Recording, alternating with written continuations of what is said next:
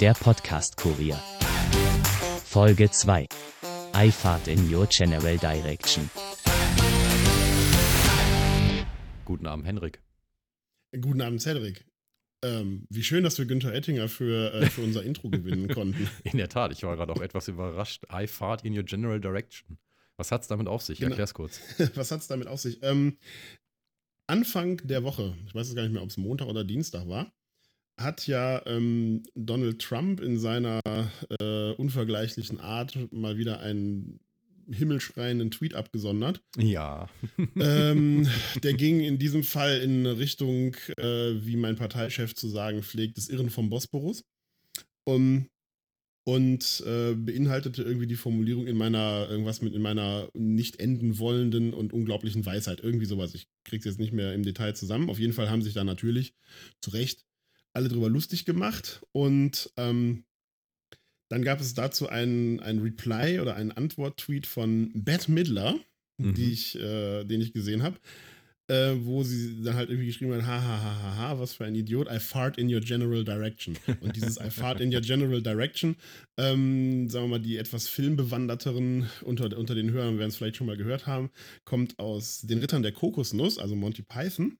Sehr gut. Ähm, und zwar die, zwar die Szene mit, ähm, äh, wo, ähm, wo König Artus diese französische Burg erobern will. Und der auf der Burgmauer stehende Franzose beleidigt ja dann die Engländer von der Burgmauer aus herunter. Und einer dieser Sätze ist halt, I fart in your general direction. Was eine sehr großartige Beleidigung ist, weil, weiß ich nicht, weil sie, sie ist halt irgendwie so wunderbar herablassend irgendwie. Es ist so ein bisschen wie, ähm, ich würde noch nicht mal auf dich pissen, wenn du brennst. Super, großartig. Ja, das Ich hört man liebe natürlich noch gerne. Ja, ähm, die zweite Folge. Hey, hey, hey, wer hätte es gedacht? Eine Woche später, wir sind wieder on air. Ähm, ungeschnitten, Genau, und schon haben wir doppelt so viele. Folgen wie beim letzten Mal. Genau, doppelt so viele Folgen wie beim letzten Mal. Ähm, wir sind quasi von null auf, ähm, ich glaube, ungefähr 50 Plays gegangen mit der ersten Folge, was ich für den Das ist schon mal sehr anständig. Genau, auch sehr anständig finde, hätte ich nicht gedacht. Also ich hätte eher so mit 10 bis 15 gerechnet, wenn ich ehrlich bin. Von daher große Mhm. Überraschung. Wir haben natürlich auch viel Kritik bekommen, konstruktive und positive und auch natürlich auch viel Lob. Ähm, ja, vielen Dank erstmal dafür an die gesamte Hörerschaft, dass sie sich da ein bisschen die Mühe gemacht haben, uns das Feedback auch hier mit auf den Weg zu geben für diesen Podcast. Und ich wollte nur eigentlich kurz zur Eröffnung noch kurz sagen, wo man uns mittlerweile überall findet. Und zwar ähm, publizieren wir ja über anchor.fm und das ist ja sozusagen so eine Aggregatplattform. Das heißt, wir spielen unsere Files da einmal hoch und Anchor übernimmt dann die Distribution für uns kostenlos und äh, völlig unverbindlich. Und wir sind mittlerweile angeblich bei Google Podcasts zu finden, dann natürlich bei Spotify, hey, hey, hey, bei Breaker, kannte ich davor auch noch nicht. Kanntest du das? Ich auch nicht. Okay, Nee. komisch. Ähm, dann bei Pocket Ich kannte Casts. nichts bis auf Spotify und Google Podcast. Ja, also Pocket Cast hatte ich schon mal gehört, genau wie Radio Public. Ah, doch, stimmt, das kenne ich ja. Das ist, glaube ich, Genau. eine App auch. Das ist auch eine App, genau. Ja, also hauptsächlich, glaube ich, im Android-Segment zu finden, natürlich auch für iOS mittlerweile, aber ich glaube, die Ursprünge von Pocket Casts liegen irgendwo bei Android.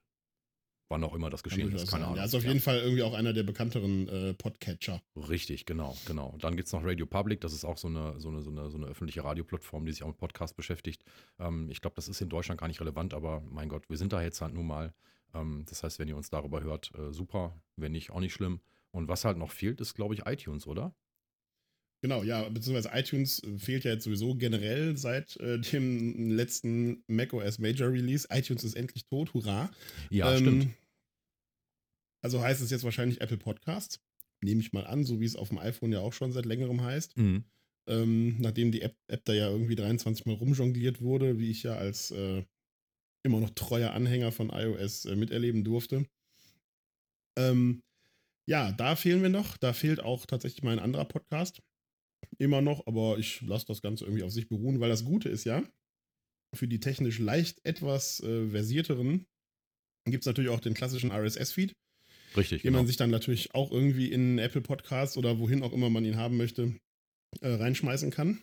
Und dann funktioniert das Ganze ja genauso, wie als wenn wir da gelistet wären, außer dass man uns halt, uns halt nicht so elegant über die Suchfunktion finden kann. Richtig, genau. Also, wie der Henrik schon sagte, ähm, wenn man auf unsere Anchor FM Hauptseite geht, dann findet sich dann auch ähm, ein Button, der da irgendwie heißt, so nach dem Motto, ja, hier äh, weitere Optionen, das Ding anzuhören. Und wenn ihr da draufklickt, dann findet ihr diese ganzen Optionen, also von äh, Google Podcast, Spotify Breaker und Co. bis hin zu RSS-Feed. Und da könnt ihr auch einfach in einem, einem RSS-Reader eurer Wahl diesen Podcast als RSS einfach anhören. Das sollte gehen. Ja, und von daher, wir steigen mal direkt rein, Henrik. Würde ich Genau, sagen, steigen oder? wir mal direkt ein. Schöne Idee.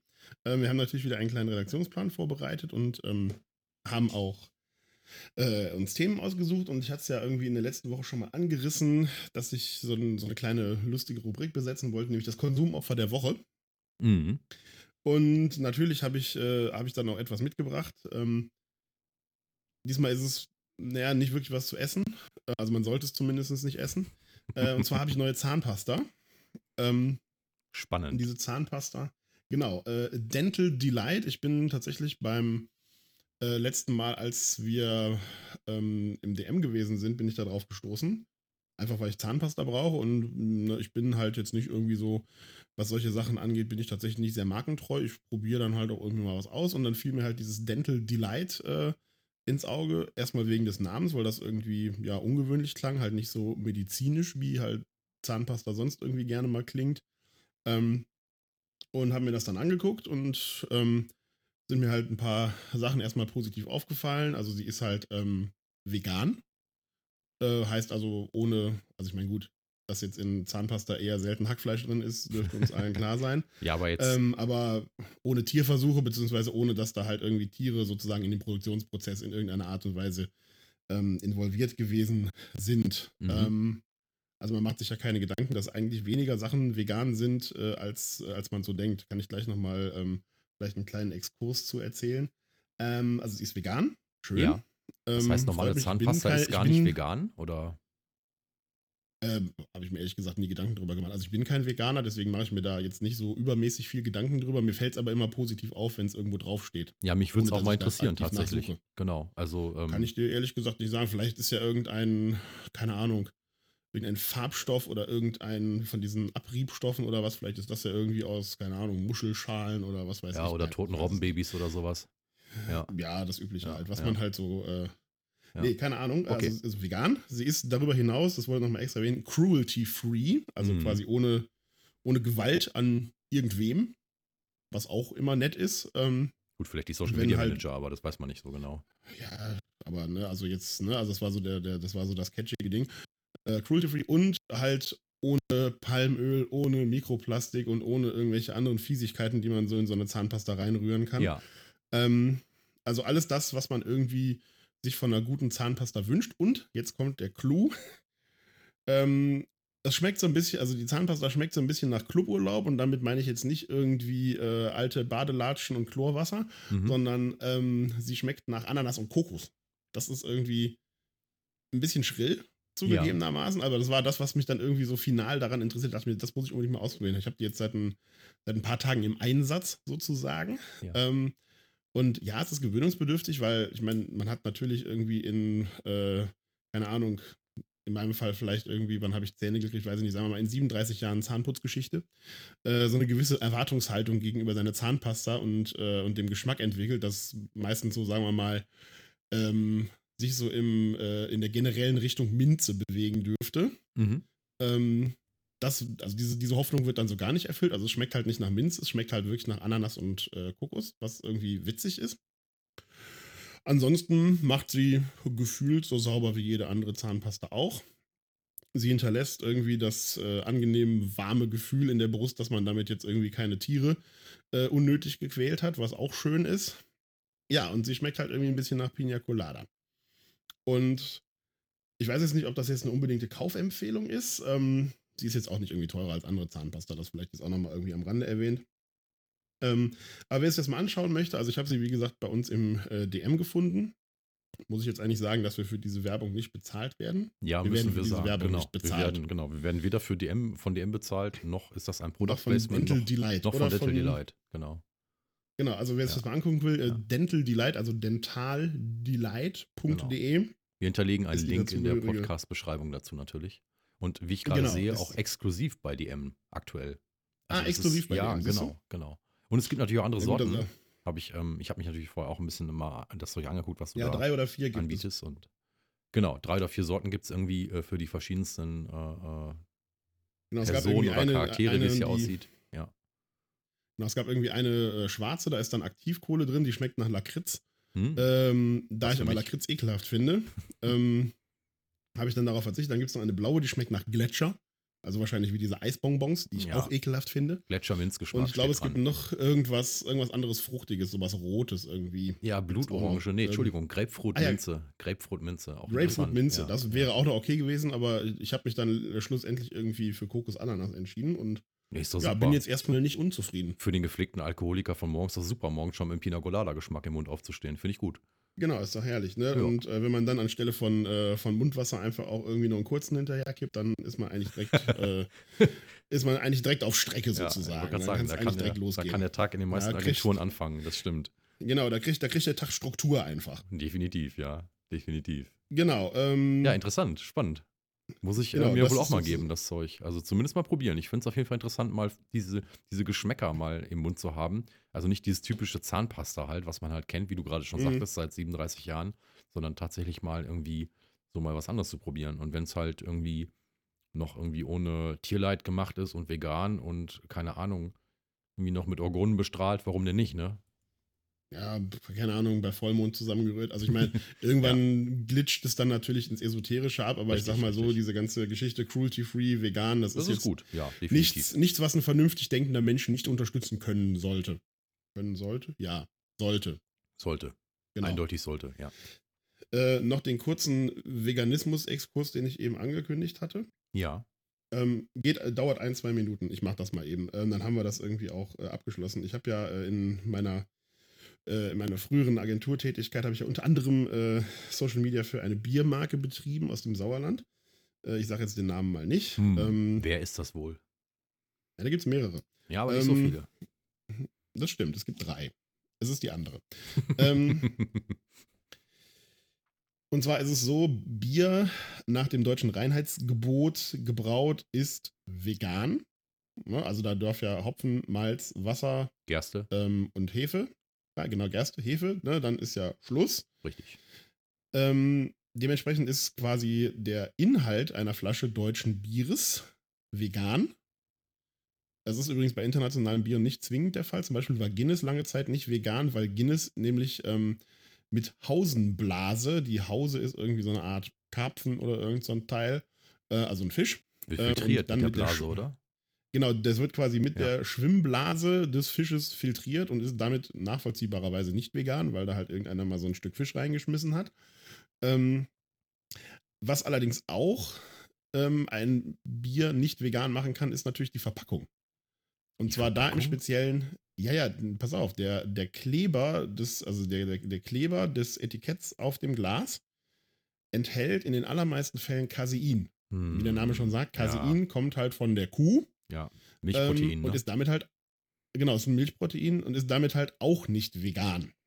Hm. Das heißt, Dosenbier ist dann eher noch vegan.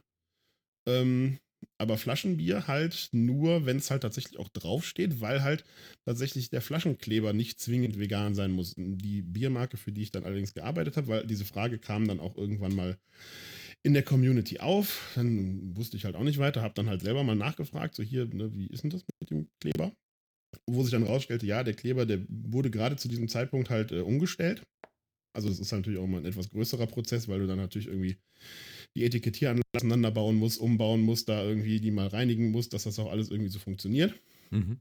Ähm, aber die waren tatsächlich gerade in diesem Umstellungsprozess, dass dann halt ein veganer Kleber eingesetzt wurde, womit dann halt dieses Bier dann auch äh, vegan gewesen ist oder jetzt vegan ist. Genau, aber ne, also das ist dann immer so die Sache, man denkt dann ja, okay, genauso wie bei der Zahnpasta, ja klar, da ist halt kein Fleisch oder irgendwas drin. Ähm, aber es kann dann halt auch tatsächlich so in, im Detail stecken, wie halt zum Beispiel in der Verpackung oder in irgendwelchen anderen Dingen, die halt das, das ganze Paket so begleiten, wie halt zum Beispiel der Etikettenkleber auf den Flaschen. Spannend. Ja. Also, ja. Dinge, die man, Dinge, die man erfährt, äh, wenn man äh, Social Media für Biermarken macht. Ja, hätte ich auch nicht gedacht, dass der Kleber nicht vegan ist. Also, ich hätte gedacht, da hätte Henkel oder wie auch immer schon mittlerweile irgendwelche veganen Kleber erfunden. Und letztendlich wird da noch mit Casein ja, gibt es. gearbeitet. Na, aber Ja, gut, ist wahrscheinlich teurer, Ja, ne? also- Weil Casein wahrscheinlich dann irgendwie als Abfallprodukt irgendwo anfällt und ähm, genau, dann in der Milchproduktion oder Käseproduktion Molkerei raus. oder ne? Molkerei generell, genau. Und dann hat man halt nachher das äh, Zeug und überlegt dann, wen kann man es verkaufen und irgendwo steht halt irgendjemand, der sagt, ich brauche das. Ne? Ich meine, ist ja auch, Eben. ist ja auch nicht schlecht, dass man das Zeug, bevor man es wegschmeißt oder weggibt, generell wiederverwendet. Aber ähm, ja, muss natürlich jetzt jeder Veganer oder Vegetarier oder Flexitarier für sich selber entscheiden, ob er jetzt noch irgendwelche Sachen kauft, wo Etiketten drauf sind, die irgendwie äh, Caseinkleber enthalten. Aber ja, ne? Ja, jeder wie, er- jeder wie er mag. so sieht's aus, genau. Gut. Ähm, Okay, das war, das war der, das war das Konsumopfer der Woche. Johannes, mal sehen, was jetzt. Ich habe tatsächlich noch ein Konsumopfer der Woche, das hat mir meine Freundin eingebrockt. Ähm, das werde ich während der Sendung mal verköstigen. Äh, da, ähm, das, das streue ich dann einfach zwischendurch ein. Das streuen wir ein, genau. Wir sind gespannt. Ich, ich Genau. weiß schon, was es ungefähr ist. Also ich, ich weiß, wie es heißt. Ich weiß nicht, was es ist. Und ich bin gespannt, was du sagen wirst dazu. Wir verraten es mal noch nicht, wie nicht. es heißt, weil äh, wir, äh, da kommen wir später zu. Okay, okay, super. Ich freue mich. Ja, Gut, dann geht's jetzt weiter mit äh, deinem ersten Thema, nämlich der, ähm, der neuen Star Trek-Serie. richtig, richtig. Star Trek Picard, wo jetzt auf der, äh, ich hoffe, ich sage jetzt nicht falsches, auf der Comic-Con, auf irgendeiner Comic-Con. es New York mehrere. Comic Con.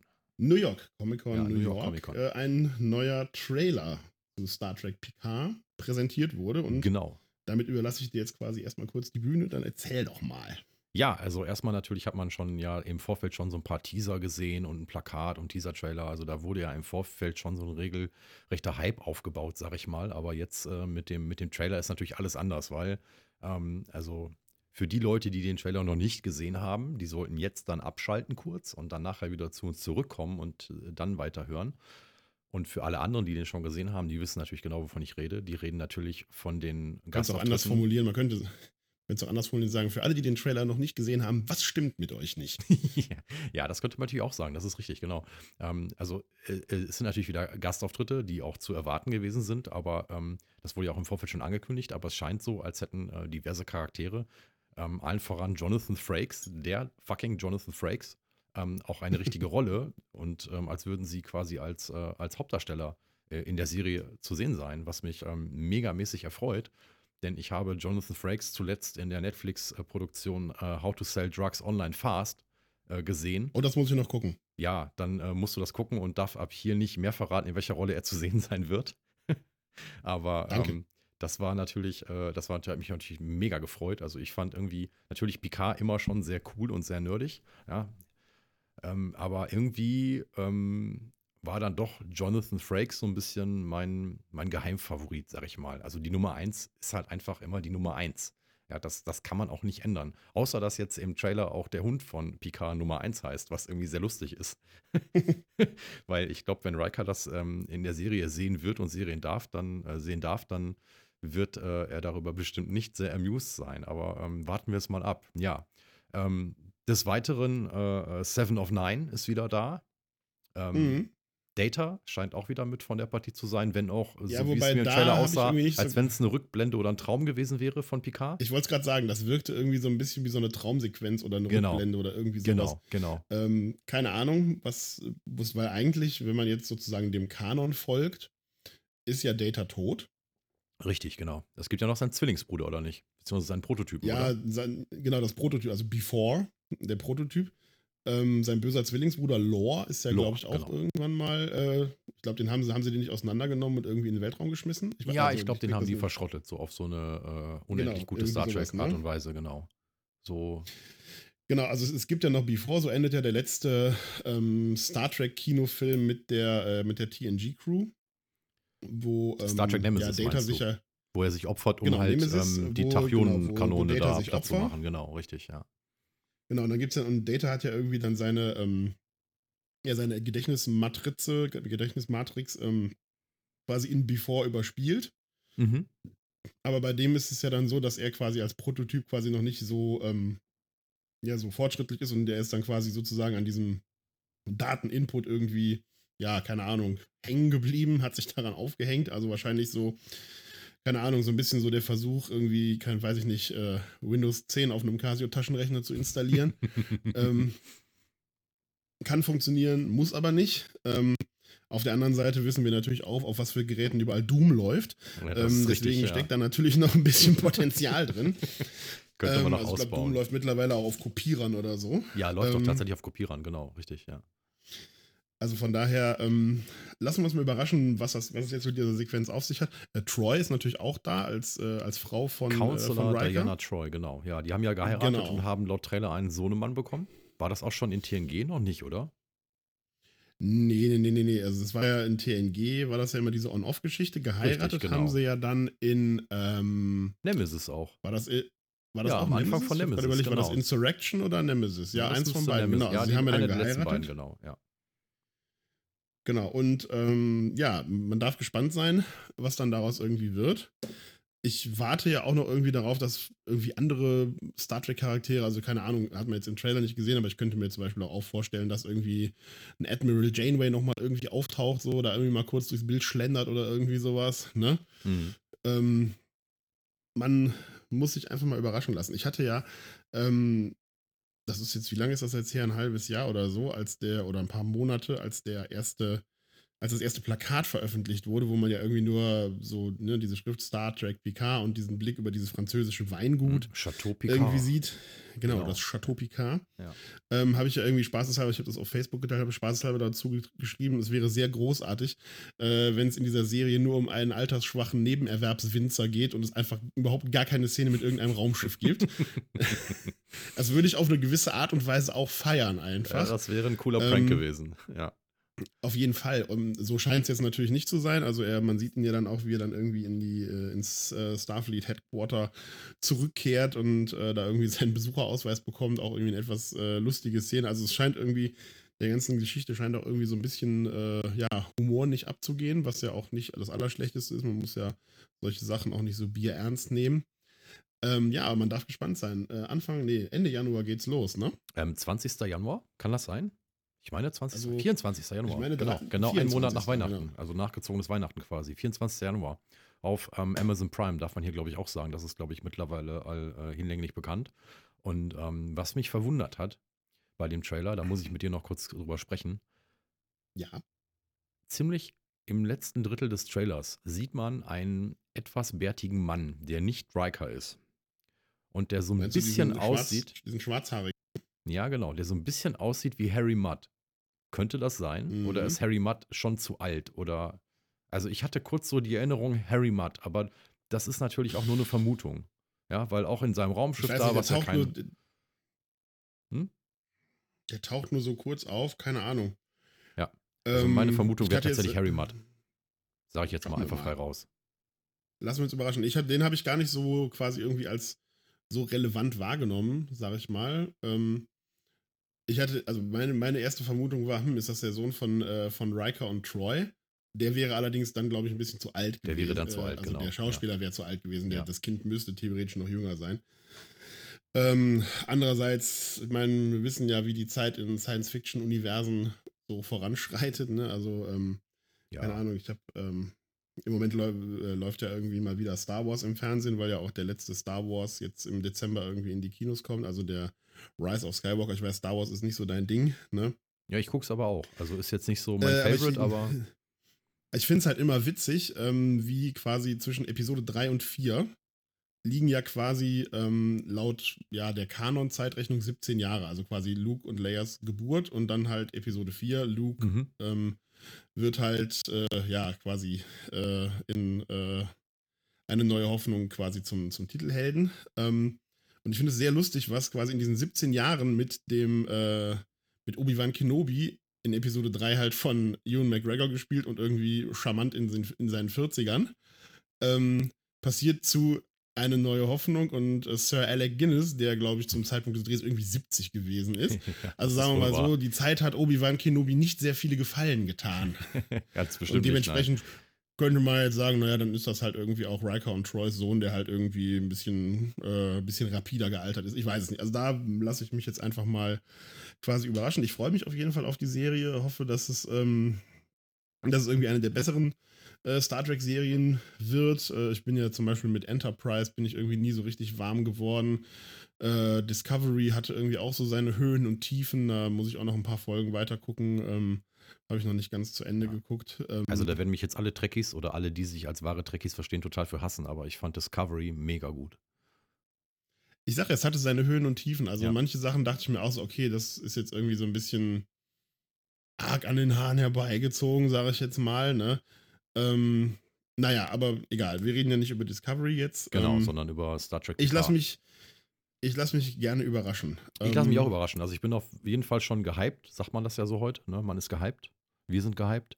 Ja. Und ähm, ich muss sagen, also das war so wirklich Gänsehautmoment, als ich den Trailer gesehen habe. Und zwar von der einen Szene auf die nächste Szene war das so, boah, es sind wieder alle mit dabei und äh, also zumindest die wichtigen großen Charaktere. Äh, hoffen wir nur, dass Wesley Crusher nicht erscheint.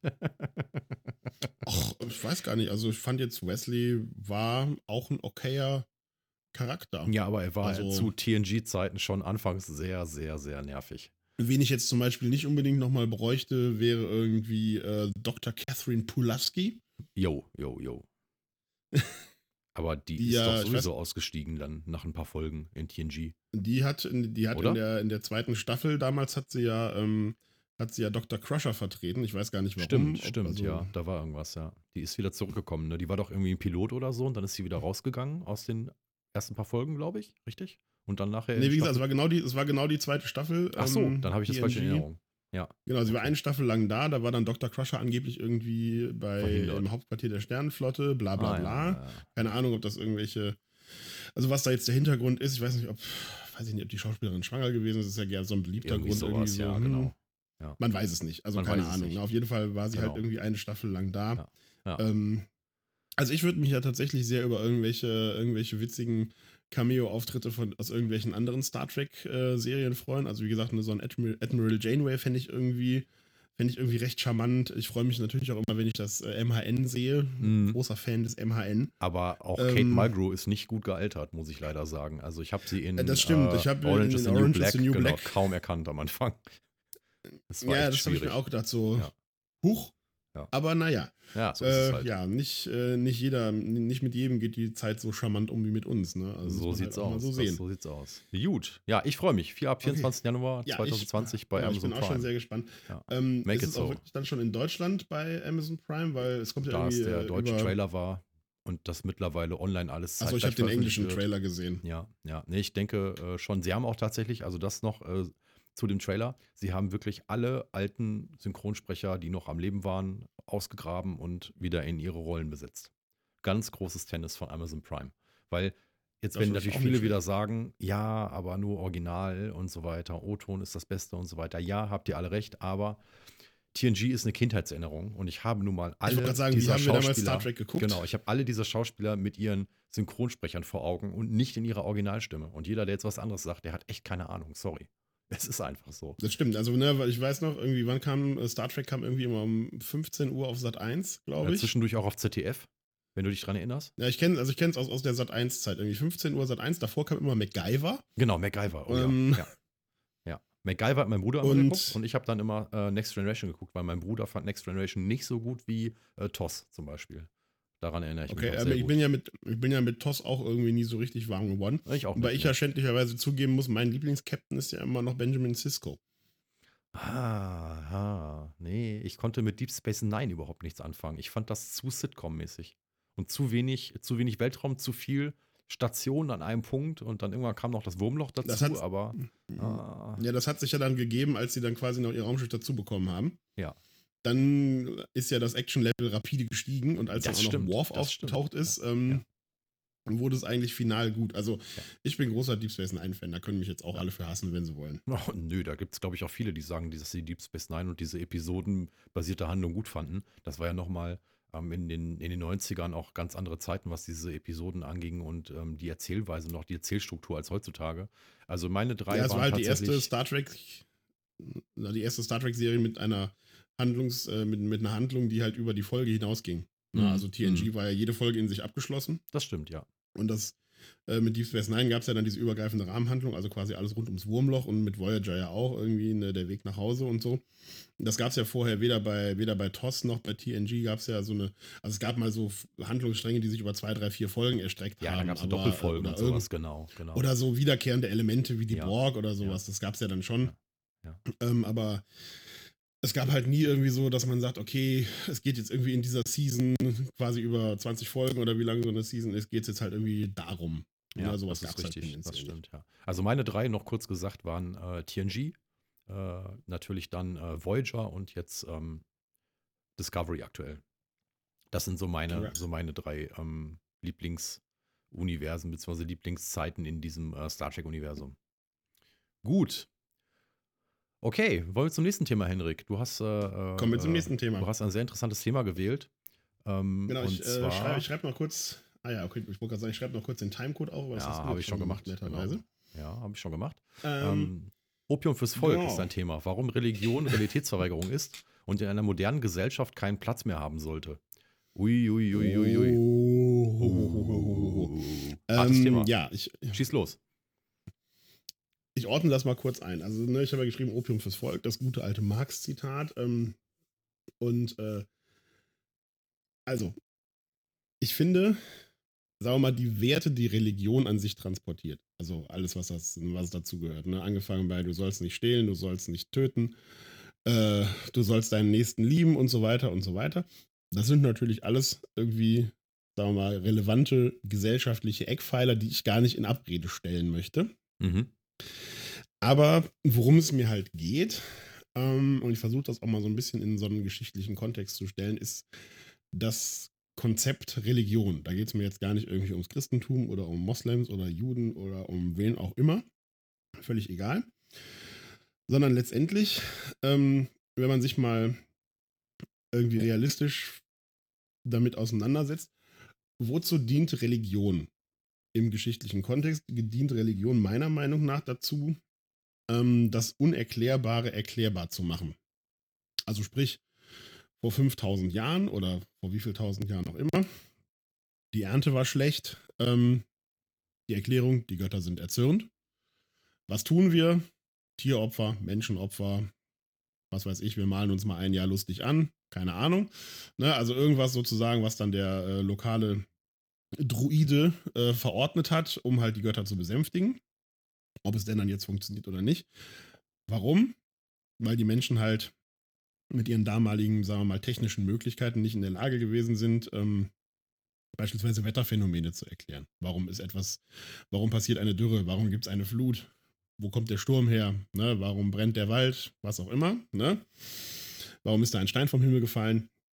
Heißt also, alles das, was ich mir nicht erklären kann, mit dem Wissen, was meiner Gesellschaft in ihrer Gesamthaftigkeit zur Verfügung steht, da der Mensch halt ein Wesen ist, was, äh, sagen wir mal, zu vollständigen Erklär Erklärungen hingezogen ist, also ne, man, wir, wir erfahren ja gerne Dinge, alles das, was wir uns nicht erklären können, versuchen wir dann irgendwie ins Übernatürliche zu schieben. Und da ist dann natürlich Religion, Gott, der Mhm. rachsüchtige Gott im Zweifelsfall, irgendwie ein relativ äh, dankbares Erklärungsmuster, weil es halt immer passt. Ne? Also zu sagen, Gott ist erzürnt oder Gott hat es gut mit uns gemeint oder wir sind Gottes Auserwählte, weil, keine Ahnung, unser Dorf einfach fünf Meter höher gelegen ist als das Nachbardorf, was gerade abgesoffen ist, lässt sich halt einfach erklären. Das kann man auch jedem mitgeben. Und natürlich ist es auch so, dass Religion über sehr lange Strecken einfach auch ähm, der, ja, der Wissensvermittlung oder sagen wir mal der ähm, auch der Prävention bis zu einem gewissen Teil gegolten hat. Also solche Geschichten wie, ähm, wie jüdische oder muslimische Speisevorschriften, also ob etwas äh, halal ist oder ob etwas äh, koscher ist, war ja letztendlich auch eher ursprünglicherweise als Vorsichtsmaßnahme Genau, gedacht, dass die richtig. Leute halt sich halt kein schlechtes Zeug reinziehen. Ja, genau. sozusagen, Ne? Das war ja auch teilweise, wenn man so will, ähm, moderne oder frühmoderne Seuchenprävention mehr oder weniger. Ne, Ganz man genau, halt ne? Also ich dachte, mein- gewisse Krankheiten werden von gewissen Tieren einfach übertragen. Deswegen sollte man diese Tiere dann halt nicht essen. So war diese vereinfachte Logik dort, ne? Genau, und ne, das hat ja auch, das hat ja auch sicherlich irgendwie seinen, äh, seinen, seinen guten Grund, das hat auch sicherlich funktioniert. Und es ist nun mal so, dass halt in so einem Dorf irgendwie der gebildetste Mensch oder einer der gebildetsten Menschen im Regelfall halt der, der Geistliche war. Ob das jetzt Priester oder, ähm, oder Rabbi oder Dorfvorsteher, ähm, was auch immer, ne? Genau, was auch immer, ne? Also das war halt immer, Ja. genau, Druide, whatever, das war halt eigentlich immer einer der gebildetsten Menschen. Das heißt, dem haben die Leute auch zugehört. Und wenn der halt gesagt hat, hört bitte auf, Schwein zu essen, beispielsweise, ne? Oder esst nur noch ungesäuertes Brot oder was auch immer. Ich, ich kenne mich jetzt mit weder mit Halal noch mit Koscher-Vorschriften im Detail aus, aber das sind ja so die Sachen, die man halt irgendwie so gemeinhin aufschnappt. Ähm, dann hat das halt auch irgendwie ja sozusagen der, der Erhalt, dem Erhalt der Gemeinschaft gedient in, in gesundheitlicher gesundheitlicher Hinsicht. Heißt also auch da, ne, alles das, was Menschen sich vielleicht nicht irgendwie großartig weiter erklären konnten, da war dann irgendwie Religion immer, ja, sozusagen das dankbare Mittel, das Ganze irgendwie einzuordnen. Und jetzt ist es ja nun so, dass der Mensch sich ja gerade was irgendwie die Wissenschaft und den Erkenntnisgewinn angeht, äh, massiv fortentwickelt hat. Ähm, sodass es eigentlich, so meine Meinung, dass es eigentlich in einer modernen, aufgeklärten Gesellschaft keine Daseinsberechtigung für eine göttliche Erklärungs, einen göttlichen Erklärungsansatz geben muss. Mhm. Mhm. Also auch wenn natürlich nach wie vor keiner beim Urknall dabei gewesen ist, gibt es halt genügend stichhaltige Indizien, Beweise. Ne? Also da könnten sich jetzt irgendwie Astrophysiker oder wer auch immer könnten sich da sicherlich, ähm, sicherlich in epischer Breite drüber auslassen. Ähm, da gibt es einfach genügend, äh, ja, genügend relevante und äh, gesicherte Erkenntnisse darüber, dass das halt so mit hoher Wahrscheinlichkeit passiert ist und nicht, dass da irgendwie ne, der große bärtige Mann irgendwie einen Klumpen Dreck aus der Tasche gezogen hat, den geknetet hat und gesagt hat, da sind wir, ne, es ja. werde Licht. Ja. Ähm, also ich sehe da zwei größere Probleme. Also ähm, prinzipiell stimme ich dir zu, ja. Ähm, in einer modernen Gesellschaft ähm, sollte und einer von Wissenschaft getriebenen Gesellschaft sollte Religion nicht mehr den Stellenwert haben, den sie teilweise heute noch hat. Gebe aber zu bedenken, ähm, dass es zwei Punkte gibt, die doch irgendwie dafür sprechen. Der erste Punkt ist, man muss unterscheiden. Also Religion ungleich Glauben. Das ist so quasi die erste Unterscheidung, die ich da erstmal treffen würde an der Stelle. Ja, das heißt, mhm. ich kann an ähm, das Spaghetti-Monster glauben oder an weiß der Geier was. Ich kann auch daran glauben, dass die Theorien der Wissenschaft alle richtig sind. Ja, dann ist das ein Glaube, das ist auch noch keine Religion. Es gibt dann aber Institutionen auf diesem Planeten, überall auf der Welt, die aus diesem Glauben eine Religion formen.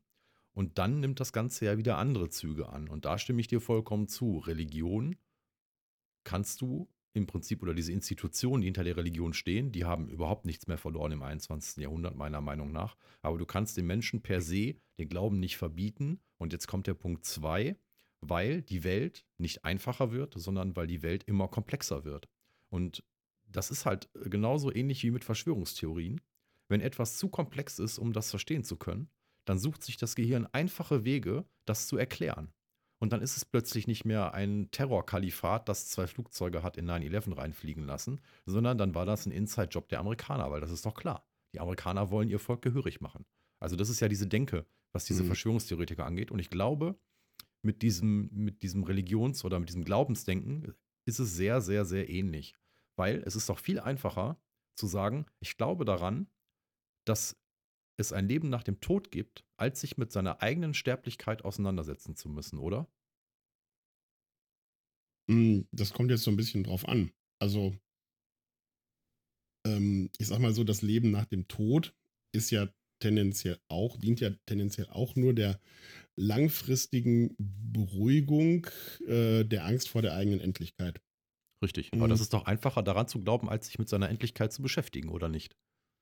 Hm, ja, weiß ich nicht. Also, wenn du jetzt alle Hoffnungen daran setzt, dass es in einem von dir er, ähm, erwünschten Leben nach dem Tod besser wird, als es jetzt für dich ist, ähm, meinst du nicht, dass dann dein Antrieb, dass du es jetzt irgendwie besser haben wollen würdest, nachlässt, weil du dir denkst, naja gut, ich lasse das jetzt irgendwie über mich ergehen, ich nehme sozusagen irgendwie diese Bürde auf mich, weil ich ja weiß, es wird später alles gut?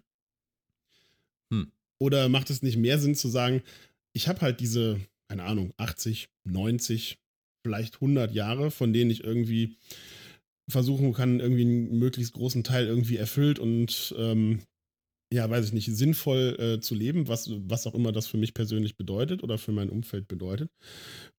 Und das ist die Zeit, die mir zur Verfügung steht, die ich nutzen kann. Und danach geht halt irgendwie das, was von mir übrig ist, äh, geht halt irgendwie wieder in den großen Kreislauf und ähm, Insofern gibt es dann doch irgendwie ewiges Leben, weil ja irgendwie alles an Materie von dir wiederverwendet wird. Mhm. Auch ein schöner Gedanke an sich. Ja, ähm, auch wenn also der Gedanke gleichzeitig bedeutet. Ja. ja. Genau, auch wenn der Gedanke gleichzeitig bedeutet, dass ich gerade Hitler einatmen könnte. ähm, mit einer gewissen Wahrscheinlichkeit. Ähm, Aber, ne, also, was ist jetzt irgendwie der angenehmere Gedanke? Ist es irgendwie die Aussicht auf was, auf, also ist es die etwas, was mir in Aussicht gestellt wird von irgend, äh, mit irgendetwas, was ich überhaupt auch gar nicht kontrollieren kann, was mir sozusagen, das ist irgendwie so wie, wie diese, keine Ahnung, wie der, wie die Möhre, die dem Esel mit einer Angel vor die Nase gehalten wird, damit er läuft. Mm, weißt du? mm. Ne? Ja, ich da weiß, hinten ist das. Paradies, ne? Ja. Äh, Oder ist es nicht besser zu sagen, ich nehme das selber in die Hand, ich mache irgendwie was aus meinem Leben ähm, und verlasse mich halt eben nicht darauf, dass da nach dem Tod noch was kommt. Ich meine, das Schlimmste, was mir passieren kann, wenn ich sage, es gibt kein Leben nach dem Tod, ist, dass ich positiv überrascht werde. Das ist richtig, das stimmt, ja.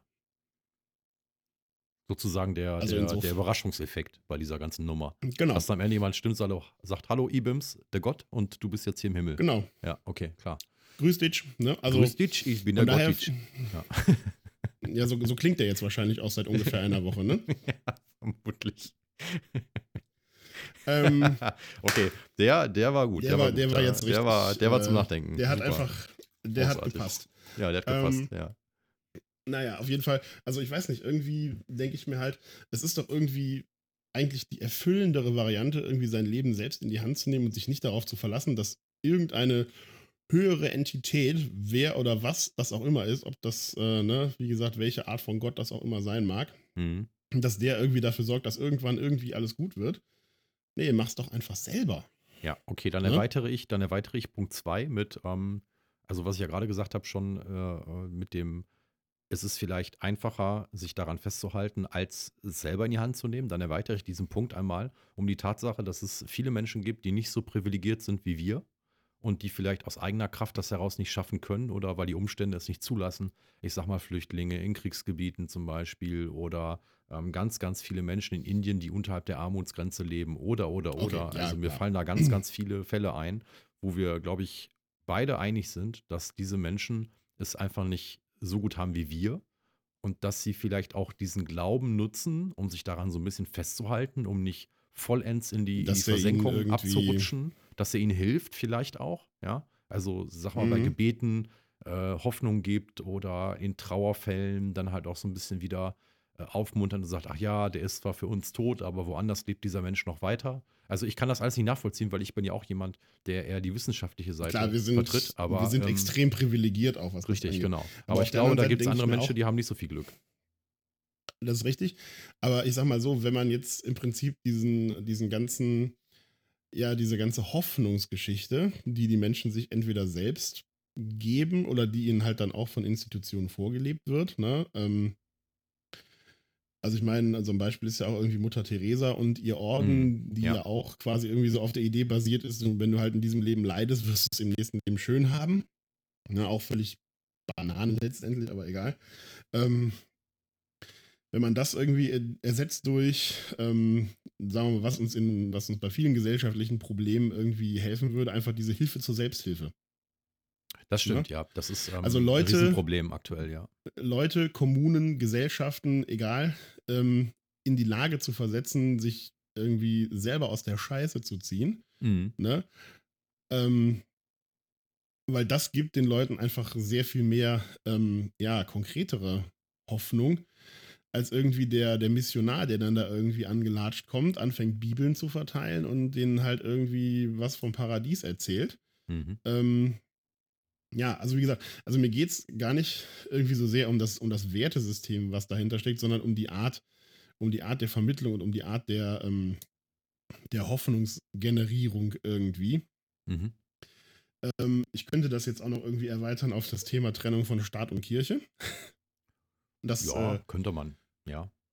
ne, also das kann man sich aber auch ersparen. Also meiner Meinung nach hat halt irgendwie, also auch wenn es immer heißt, Deutschland ist ein säkulärer Staat und äh, Ja, stimmt ja so nicht. es gibt, ja, es gibt keine, es gibt eine Trennung von Staat und Kirche, frage ich mich so, okay, warum bezahlen, also ich jetzt nicht, aber warum bezahlen Menschen äh, Kirchensteuer? Warum bezahlt auf der anderen Seite die Kirche dann irgendwie weniger Steuern als alle anderen? Und Warum Ne, werden die meisten äh, warum- karitativen Einrichtungen nicht aus Kirchengeldern bezahlt, sondern aus Steuergeldern des Bundes? Ja, genau, kann warum man jetzt dürfen die ihre Regeln weiterführen. machen? Genau, warum Ähm, na, also dürfen da die ein eigenes Arbeitsrecht einfach- haben? Ja, klar, natürlich, ja. Na, also da gibt es ganz viele Punkte, auch jetzt wieder natürlich aus unserem äh, privilegierten Standpunkt irgendwie in Deutschland äh, irgendwie heraus betrachtet. Äh, nichtsdestotrotz, ähm, wenn man irgendwie Kirchen behandeln würde als das, was sie sind, als wegen mir karitative, auch, äh, akt, ähm, karitative Unternehmen, ähm, dann soll man sie aber auch irgendwie auf sich selber gestellt lassen. Das macht halt auch irgendwie keinen Sinn, dann irgendwie, ja, wie gesagt, äh, so eine privilegierte Stellung der äh, katholischen oder evangelischen Kirche zu haben, in Form der Kirchensteuer sozusagen garantiertes Einkommen qua Staat, ne? Mhm. Mit äh, angeblicher Trennung von Staat und Kirche. Ähm, auf der anderen Seite könnte man dann natürlich auch irgendwie so eine Diskussion anfangen, wie, naja, gut, wir feiern die christlichen Feiertage. Ähm, ja, wo fängst ja, du an, also wo klar, hörst du auf, ne? Ja, ich freue mich natürlich auch, wenn wir, äh, wenn ich Weihnachten frei habe oder wenn ich Ostern frei habe oder, äh, oder Pfingsten. Ähm, das Problem ist so ein bisschen, ne, sagen wir mal so, wenn jetzt nur die Leute frei kriegen würden an Pfingsten, die erklären können, was Pfingsten ist, dann würden alle arbeiten gehen. So sieht's Ähm, aus, ja. Deswegen, also wer jetzt irgendwie sagt, ich bin aber katholisch und deswegen äh, habe ich jetzt irgendwie mehr Anspruch darauf, irgendwie an Pfingsten frei zu haben als, äh, als andere. Ähm, ja, weiß ich nicht. Das ist dann auch wieder, letztendlich ist das ja auch wieder eine historische Prägung. Ähm, also ich kann jetzt irgendwie, und wenn wir mal ganz ehrlich sind, Weihnachten war irgendwann auch mal ein heidnisches Fest. Also von daher, das äh, kann man also sich jetzt auch genau. irgendwie Da kann man jetzt sehr weit zurückgehen. Wie gesagt, also da, ne? da, kann man, ja. da kann man jetzt sehr, sehr lange drüber diskutieren. Meine Meinung ist einfach, dass ja, Religion irgendwie so ab, ab einem gewissen Punkt einfach zur Realitätskrücke wird irgendwie und vielleicht auch in gewissem Sinne gesellschaftliches Fortkommen verhindert, weil immer dann, wenn, wenn ein Gott oder ein, ne, eine, eine göttliche Macht in irgendeiner Art und Weise quasi als Erklärung einspringen kann und das breit gesellschaftlich akzeptiert wird, das ist in anderen Ländern sicherlich nochmal irgendwie anders als jetzt wegen mir in Deutschland, Mhm. äh, dann endet halt irgendwie auch der Versuch des eigenen Erkenntnisgewinns. Dass man sagt, naja gut, dann ist es halt so. Dann ist das jetzt irgendwie göttlicher Wille oder was auch immer. Oder wir akzeptieren das. Aber genau das ist ja letztendlich das, was irgendwie die, die, die Menschheit in ihrer Gesamtheit nach vorne bringt. Dieses Streben nach immer mehr Wissen und immer mehr Erkenntnis und zu wissen zu wollen, was jetzt irgendwie unsere Welt, unser Universum im Innersten zusammenhält und wo es herkommt und wo es vielleicht hingeht. Mhm. Und da wird uns, äh, wird uns Beten höchstwahrscheinlich nicht weiterhelfen. Das ist richtig. Also zumal ich auch nochmal darauf zurückkommen möchte, auf den Punkt, den du ganz am Anfang genannt hast.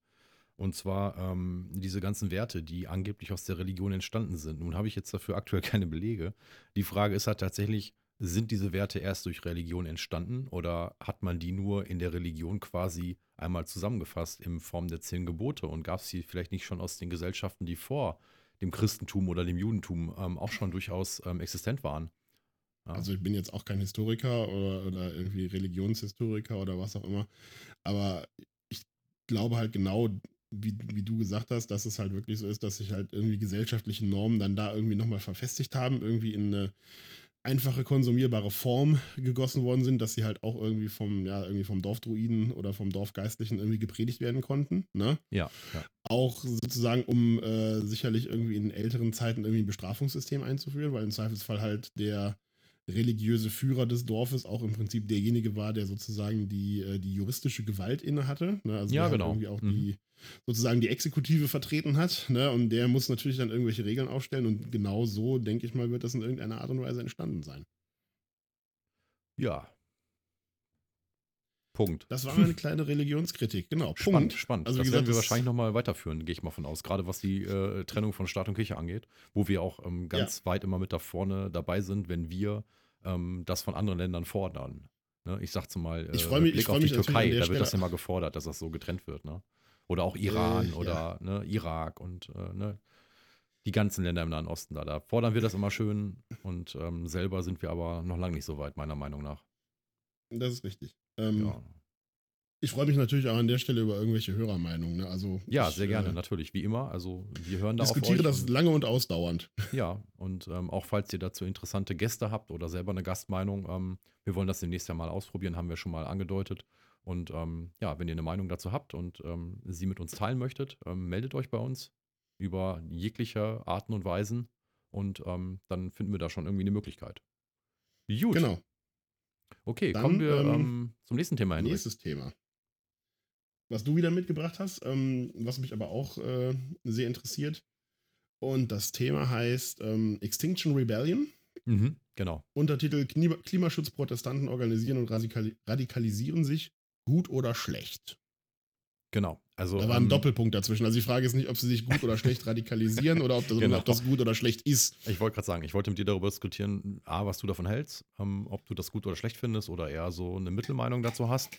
Und ähm, ich möchte das vor allem in dem Kontext betrachten, dass äh, die sich jetzt natürlich auch in Deutschland so ein bisschen formen. Also die gibt es ja schon ein wenig länger in anderen Ländern Europas. Jetzt aber gerade Mhm. Anfang dieser Woche ähm, äh, haben sie aber auch in Deutschland die ersten Proteste gemacht und ähm, teilweise Straßen und Knotenpunkte blockierte, gerade in Berlin auch. Mhm. Ähm, ich finde das aber auch deswegen interessant, weil jetzt natürlich so langsam, aber sicher durch diverse Whistleblower rauskommt, was denn da wirklich in diesem Klimapaket verabschiedet wurde, beziehungsweise was nicht verabschiedet wurde. Und ähm, ja, genau zu diesem Zeitpunkt kommt natürlich jetzt die Extinction Rebellion und sagt, hey, wir machen Proteste. Ähm, und ähm, diese Proteste fallen erstmal friedlich aus, aber sie können natürlich auch dazu führen, dass Infrastruktur blockiert wird, was dann wiederum für andere Leute heißt, dass die sich radikalisieren würden. Also für mich ist das noch keine Radikalisierung. Für mich ist das ähm, quasi nochmal so ein bisschen das Ausrufezeichen am Ende der Meinung, die sie da kundtun. Ähm, wenn man von Radikalisieren spricht, dann muss man natürlich auch immer ganz vorsichtig sein, weil das ein sehr schwerer Begriff ist und der auch sehr schwer wiegt. Ähm, aber so sehen das natürlich Und der auch viele und leicht so missinterpretiert werden kann. Genau, der kann auch missinterpretiert werden, das ist richtig. Aber da wollte ich wissen, was hältst du davon? Also siehst du, siehst du da auch eine gewisse Radikalisierung oder siehst du das eher so, dass das jetzt nur unheimlich gut organisiert wird? Naja, es wird halt auf, ähm, auf andere Art und Weise protestiert, als es halt vorher gemacht. Also ich meine, ähm, begonnen hat das Ganze ja irgendwie mit Fridays for Future. Also Genau, da richtig. ist ja im Prinzip diese ganze Geschichte das erste Mal ja wirklich massenmedial geworden. Also vorher, klar, gab es natürlich auch Klimaschutzkonferenzen und äh, irgendwelche Diskussionen darüber, ob das, äh, wie das Ganze jetzt irgendwie zu laufen hat und nicht zu oder nicht zu laufen hat. Ähm, es gab auch Leute wie beispielsweise Al Gore, die dann natürlich äh, dementsprechend ja Alarm geschlagen haben, sage ich mal. Genau, Aber letztendlich, Ja. genau, ähm, Inconvenient Truth, ja, eine ähm, Wahrheit. der auch schon, wie alt, wie alt ist der jetzt? Ist auch schon Zehn Jahre, zehn Jahre bestimmt. alt, oder? Hm, Glaube ich auch. Ähm, also letztendlich hat das Ganze irgendwie so an, an massenmedialem Drive gewonnen, im Prinzip als alles das, was rund um Greta passiert ist, so ein bisschen, ja, globaler geworden ist. Ne? Also Ja. als sie halt nicht mehr alleine vor dem schwedischen Parlament gesessen ist, sondern als dann, als man dann gemerkt hat, okay, das werden mehr, das wird irgendwie internationaler, das wird organisierter, da wird jetzt irgendwie Fridays for Future draus und ähm, das Ganze bekommt jetzt einfach irgendwie so eine gewisse Regelmäßigkeit. So. Mhm. Ähm, da haben sich ja schon genügend Leute irgendwie drüber aufgeregt. Also, ne, wir wissen alle, wie irgendwie dieses äh, arme 16 oder ist mittlerweile 17, ist ja auch völlig wurscht, wie dieses arme Mädchen irgendwie in der Öffentlichkeit äh, angegangen wird. Also, keine Ahnung, angefangen bei Ja, irgendwelchen. da muss ich mal kurz einhaken, weil ähm, Ja, das ist ein junges Mädchen, das ähm, ihre Zukunft dadurch gefährdet sieht, dass die Generation vor ihr diesen Planeten kaputt gemacht hat. Und ähm, was ich bemerkt habe, ist, dass auch viele Menschen, die selber Kinder haben, dieses Mädchen angehen und angegangen haben und, ähm, und einfach die so dermaßen verbal als auch medial runtermachen. Da muss ich echt mal kurz fragen, habt ihr eigentlich noch alle Latten am Zaun oder was? Also jetzt mal ernsthaft, die Also kämpft das dafür, halt- dass sie eine bessere Zukunft hat. Und es gab auch in nein, Deutschland nein, nein, sie Generationen. kämpft dafür, dass wir. Sie kämpft dafür, dass wir alle eine bessere Zukunft haben. Also es geht ja irgendwie Ja, nicht darum, dass natürlich. wir jetzt irgendwie, keine Ahnung, einen goldenen Hügel bauen und sie da oben draufsetzen. Nein, nein, das es ist richtig. Aber so wird, es, so, wird es, Planeten, ne? so wird es aber medial dargestellt. So, und deswegen spreche ich auch in dieser Form an, an unsere Zuhörer, weil nochmal, da kämpft ein Mädchen um ihre und unsere Zukunft und das haben auch Generationen vor uns gemacht, auch in diesem Land und auch sehr viele, ja. Und da hat keiner so reagiert, wie die Medien und viele der Menschen heutzutage reagieren. Und das ist einfach ein Unding. Ja? Also das finde ich wirklich unter aller Kanone, wollte ich nur mal kurz äh, eingeworfen haben an der Ja. Stelle. Also man muss, man muss ja immer sagen, ähm, also ja, ich bin deiner Meinung, ne? also, also jemanden persönlich angreifen und die irgendwie, keine Ahnung, auf, äh, auf ihr Aussehen reduzieren, das betrifft jetzt nicht nur Greta, sondern das betrifft auch äh, andere Leute. Also keine Ahnung, ich habe mich auch irgendwie sehr darüber ähm, geärgert, obwohl ich überhaupt nicht äh, mit, der, mit der Meinung irgendwie der CDU konform gehe, dass man sich jetzt irgendwie am Aussehen oder am Auftreten eines Philipp Amthor reiben muss. Ne? Also ich meine, der kann nun auch nichts dafür, dass er nun mal so aussieht, wie er aussieht. Ne? Das ist Äh, richtig. man, ja. kann immer, man kann immer über die Meinung von Leuten oder über die Standpunkte von Leuten diskutieren. Äh, sie aber dann irgendwie zu versuchen, über ihr, ähm, über ihr Aussehen, ihr Auftreten ähm, oder im Fall von Greta irgendwie über ihre, äh, über ihr ähm, Asperger, ähm, irgendwie anzugreifen und sie dann irgendwie in, in eine Behindertenecke, was ohnehin schon mal Quatsch ist, Asperger ist keine Behinderung, ähm, die halt in dieses, äh, in so eine Ecke schieben zu wollen oder dann irgendwie, keine Ahnung, was geht in Menschen vor, die sich irgendwie über den Auspuff von ihrem SUV äh, Fuck you Greta kleben. Ähm, ja, das, das ist Weiß auch, ich nicht. das Also ich- ich nicht verstehen, tut ne? mir leid. Also, ähm, also ich verstehe ja schon nicht, wie man überhaupt SUV fahren kann, aber das ist auch ja, wieder ein eigenes das ist nochmal Thema. genau, Ähm, ein eigenes Thema. äh, kommt auf die Liste. Ähm, Ja. Nein, also was ich sagen will, es ist völlig in Ordnung und das muss auch, äh, das muss auch eine Greta wie jede andere Person, die sich halt in die Öffentlichkeit stellt, äh, bis zu einem gewissen Maß aushalten, ist einfach sachliche Diskussion über ein Thema. Aber genau das ist, das ist ja das, was in weiten Teilen einfach nicht passiert. Es ist keine sachliche Auseinandersetzung mit dem Thema, sondern es ist eine hochemotionale Auseinandersetzung mit dem Thema. Und genau das ist, glaube ich, irgendwie, das ist der Kern des Problems. Ähm, jeder, und da bin ich mir sehr sicher, weiß in seinem Innersten, dass es tendenziell so nicht weitergehen kann. Das weiß er, er, sie, es aus verschiedensten Gründen. Ne? Also einmal, weil man sich halt irgendwie über die Medien informiert. Ja. Ähm, oder weil man einfach auch natürlich irgendwie Auswirkungen des, des Klimawandels in irgendeiner Art und Weise sieht Mhm. ähm, oder vorgerechnet bekommt. Also sag mal so, jeder vernünftig denkende Mensch, der jetzt nicht irgendwie an hohle Erden, kalte Sonnen und Chemtra- Chemtrails glaubt, sollte nachvollziehen können, dass es den Klimawandel gibt und dass dieser Klimawandel auch ein sehr ernstzunehmendes Problem ist. Ähm, das heißt also, man kann da eigentlich nicht sachlich drüber diskutieren. Ähm, es, gibt, es gibt ja so Themen, ähm, Klimawandel ist so ein Ding, Veganismus zum Beispiel auch, da gibt es einfach keine vernünftigen Argumente dagegen. Ne? Also es gibt einfach kein vernünftiges Argument ähm, zu sagen, ich finde äh, ich äh, Veganer doof, äh, ich esse weiter Fleisch. Ne? Also das ist, das ist auch ein emotionales Argument. Ne? Das ist ein Genussargument. Genauso wie ich möchte dreimal im Jahr in Urlaub fliegen oder ich glaube, dass es wichtig ist, dass mein Auto dreieinhalb Tonnen wiegt. Ja. Ähm, Absolut. Das ist eine emotionale Argu- Argumentation. Du kannst nicht sachlich dafür argumentieren. Ne? Das Nein, funktioniert nein, einfach nein. nicht. Ähm, heißt also, immer wenn du nicht sachlich argumentieren kannst, bist du, bist du natürlich irgendwie angreifbar. Und dann gehst du selber in die Offensive. Und dann passiert halt genau das, dass halt irgendwie, äh, dann ist es plötzlich Greta Thunfisch und dann Ja, ist es ja. dann halt irgendwie, keine Ahnung, das, das schwedische Gör, dem irgendwie mal die Zöpfe langgezogen gehören und was weiß ich nicht alles, ne? Genau, ja. Ähm, Aber nochmal, um Das auf die halt, Extinction ja. Rebellion zurückzukommen. Genau, ja, genau, da, wollte da Genau. wollte ich jetzt hinkommen. Und dann ist natürlich auch irgendwie eine Gegenreaktion, dass natürlich dann sozusagen die sich, sagen wir mal, sachlich im Recht befindende Fraktion, die emotional angegangen wird, dass die dann natürlich auch irgendwie einen Gang höher schaltet. Ne? Genau. Aktion, Reaktion. Ja, Ne? genau. Das ist ja eine einfach ganz so, jede Aktion, Sache. Ja. Ja. jede Aktion ruft eine Gegenaktion hervor, ist letztendlich auch Physik. Ne? Also, ja, oder Kausalität Und, halt ganz äh, einfach. Ne? Die tritt ja nicht nur, ist ja nicht nur in der Physik äh, eine Größe, sondern natürlich auch ähm, in dem Verhalten von Menschen. Genau, und ne, wo, wo packt man dann die Leute? Man packt die Leute da, äh, wo es ihnen in dem Fall irgendwie am wehesten tut. Also, ne, wenn man jetzt mal sagt, okay, das, was Extinction Rebellion für, äh, für, den, äh, für den Klimawandel ist, ist vielleicht eine PETA zum Beispiel für, äh, für das Tierwohl, ne, die halt Mhm, auch mit mhm. vergleichsweise krassen Aktionen oder plakativen Aktionen irgendwie, oder sagen wir mal ein Greenpeace für die Umwelt, ne, ähm, die halt mit krassen, plakativen Aktionen auf ihre Sache aufmerksam machen dabei natürlich selbst auch zu einem gewissen Teil populistisch werden, das aber natürlich auch dementsprechend einkalkulieren und in Kauf nehmen, einfach um irgendwie eine Verhandlungsposition einnehmen zu können. Mhm, Ne? mhm. Weil sie müssen halt von der Position irgendwie weg, wo sie halt von der Gegenseite emotional, nicht mehr sachlich, sondern emotional erreicht werden können. Ähm, heißt also, du musst dich irgendwie auf ein neues, ja, argumentatives Niveau begeben und dann bist du halt relativ schnell im Populismus. Das Problem ist halt, das kann sich dann halt irgendwie relativ schnell nach oben schaukeln. Ne? Ich wollte gerade Also sagen, also, jetzt das birgt ja auch eine gewisse Gefahr, diese ganze Nummer, ne? Genau, also wenn jetzt irgendwie Extinction, äh, Extinction Rebellion anfängt, Straßen zu blockieren, ähm, dann, keine Ahnung, ich will es jetzt nicht beschreien, sehe ich irgendwann schon den ersten äh, G-Klasse-Fahrer da irgendwie mit 50 durchwemsen und Mhm, irgendwie in Kauf mhm. nehmen, dass er da irgendwelche Leute über den Haufen fährt. Weil, ne, da- das wäre dann so die nächste Eskalationsstufe, irgendwann wird es dann halt körperlich, ne? Weil, was machen die durch ihre Proteste im Moment? Sie nehmen den Leuten halt irgendwie den Spaß an dem, was sie in Anführungszeichen gerne machen.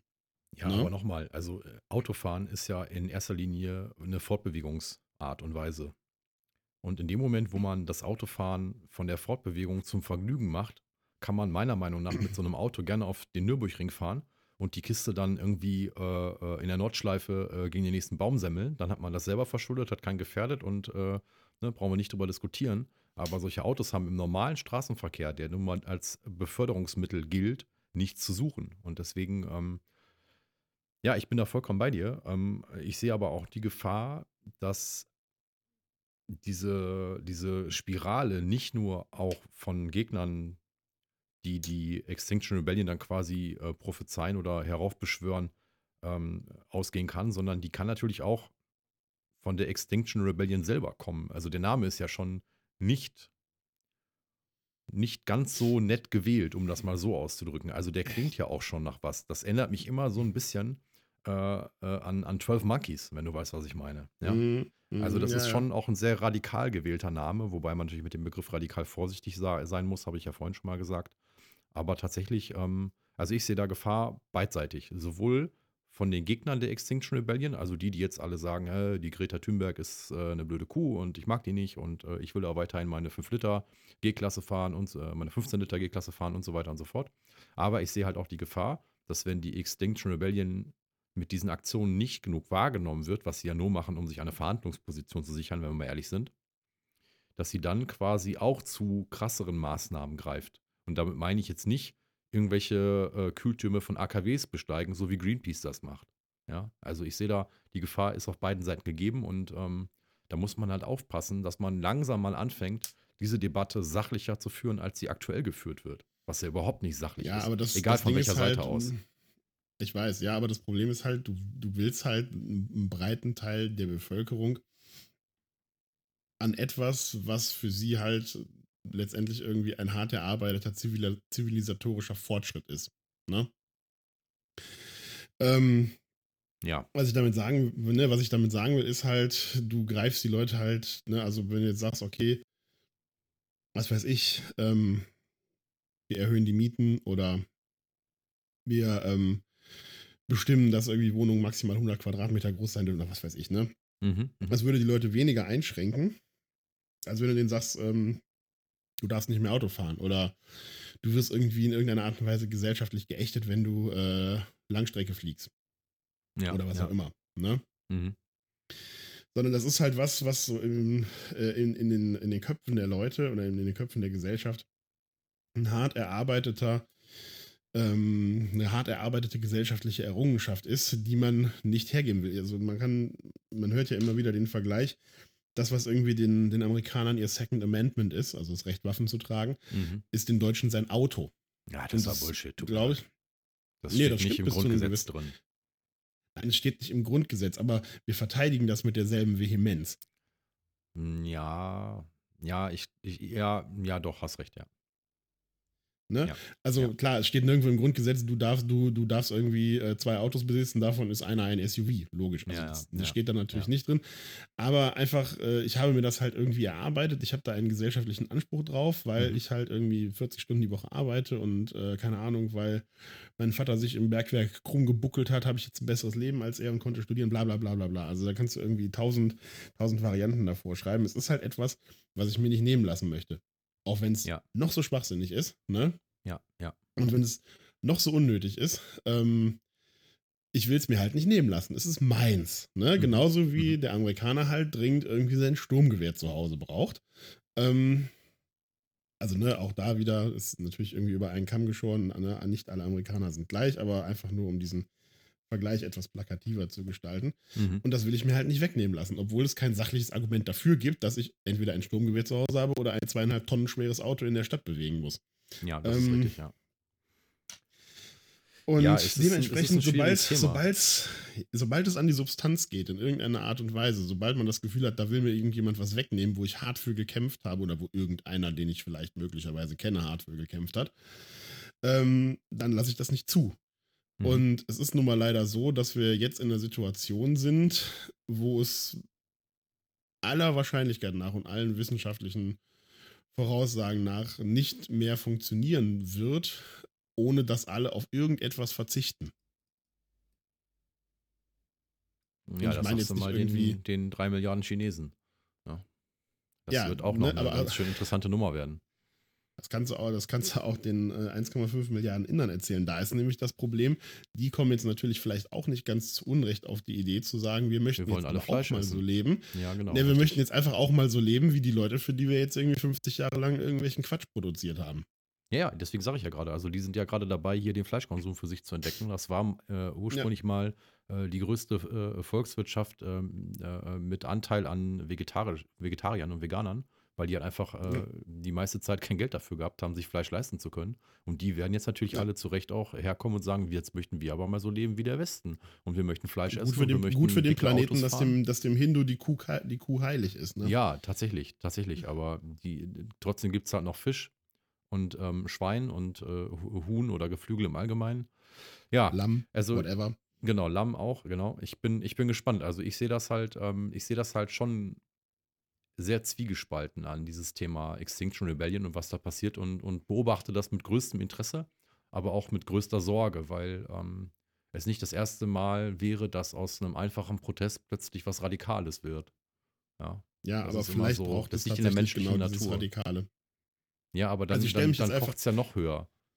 Also, Ja, aber manchmal, sagen wir mal so, manchmal wird es halt nach dem Waldbrand auch besser, ne? Also, Ja. ähm, also steile These, steile These. nee, also ich bin, ich, ich sage jetzt einfach mal, es kann ohne funktionieren, wenn sich alle irgendwie aufeinander zubewegen, aber das Blöde ist halt, meiner Meinung nach, dass die Fronten beiderseits äh, so verhärtet sind, dass keiner von seinem Standpunkt abweichen kann, fast schon. Mhm. Ähm, und das, ähm, ja, das wird auf jeden Fall irgendwie interessant werden. Apropos Greta Thunberg, wann wird der Friedensnobelpreis verkündet? Ich glaube morgen, oder? Ich glaube auch morgen, ja. Auf jeden Fall diese Woche noch, ne?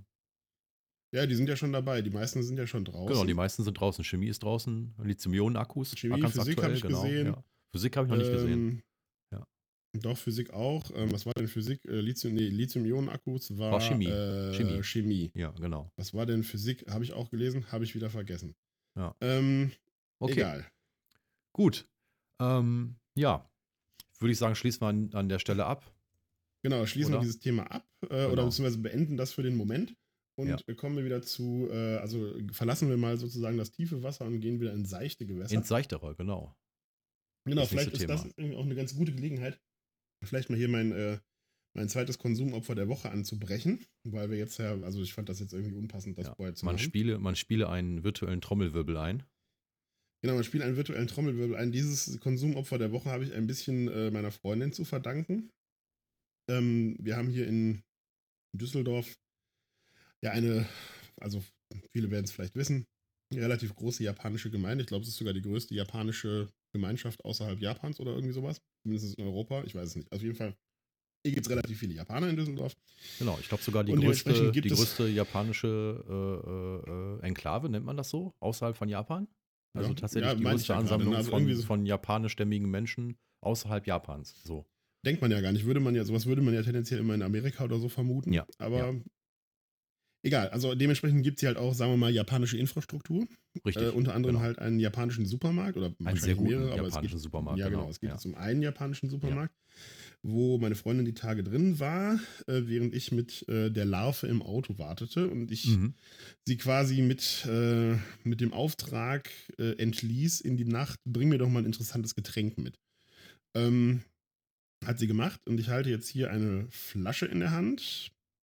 330, nee, 300 Milliliter schwer mit einer hellen Flüssigkeit und einer Winkelkatze vorne drauf und sehr vielen japanischen Schriftzeichen. Wir wissen, Ähm, alles Gute beginnt mit einer Winkelkatze, natürlich. Genau. Ähm, jetzt ist es so, ähm, es, auf diesen, auf diesen äh, ausländischen Getränken generell wird ja dann immer irgendwie draufgeklebt, äh, sozusagen die deutschen Inhaltsstoffe und auch irgendwie diese, ähm, ja, hier, da ist ein grüner Punkt drauf und ein Pfandlabel und bla bla bla. Also man hat da jetzt irgendwie so einen Haufen Zeug draufgeklebt und auch einen, ja, recht überhaupt nicht hilfreichen deutschen Titel. Da steht jetzt nämlich japanische Limonade mit Kohlensäure. Ja. ähm, das was ist ja, jetzt, sagen wir mal- sehr nichtssagend. Ich wollte sagen, das schränkt jetzt irgendwie das, das mögliche Geschmacksspektrum nicht wirklich ein. Nein, das kann nach allem schmecken. Ähm, nachdem eine Katze drauf ist und das Zeug irgendwie leicht ins Gelbe geht, habe ich Befürchtungen. ähm, ich mache das jetzt mal auf. Mach das mal auf, genau. Huch, ist relativ viel Kohlensäure. Das war gefährlich. Sieht auch ein bisschen aus wie eine Handgranate. Ähm, und nehme mal ein Näschen und dann ein Schlückchen. Ich befürchte, es wird vollkommen Ja, langweilig schmecken. Einfach nach Fanta oder so. Interessant. Nee, Fanta nicht. Also es ist, ich rieche keine Früchte. Also es ist auf jeden Fall, ich sag mal so, sie haben sich offensichtlich äh, daran versucht, die natürlichen Inhaltsstoffe möglichst äh, überschaubar zu gestalten. Mhm. Weil es sind auch sehr viele E's drin. Äh, ja, gut. Kommt aus Japan, ne? Genau. So, wobei man ja fairerweise sagen muss, dass auch Vitamin C, äh, Vitamin C eine E-Nummer hat. Das stimmt. Ähm, mhm. Der Moment der Wahrheit. Es schmeckt. Nach. Ich habe keine Ahnung, wonach das schmeckt.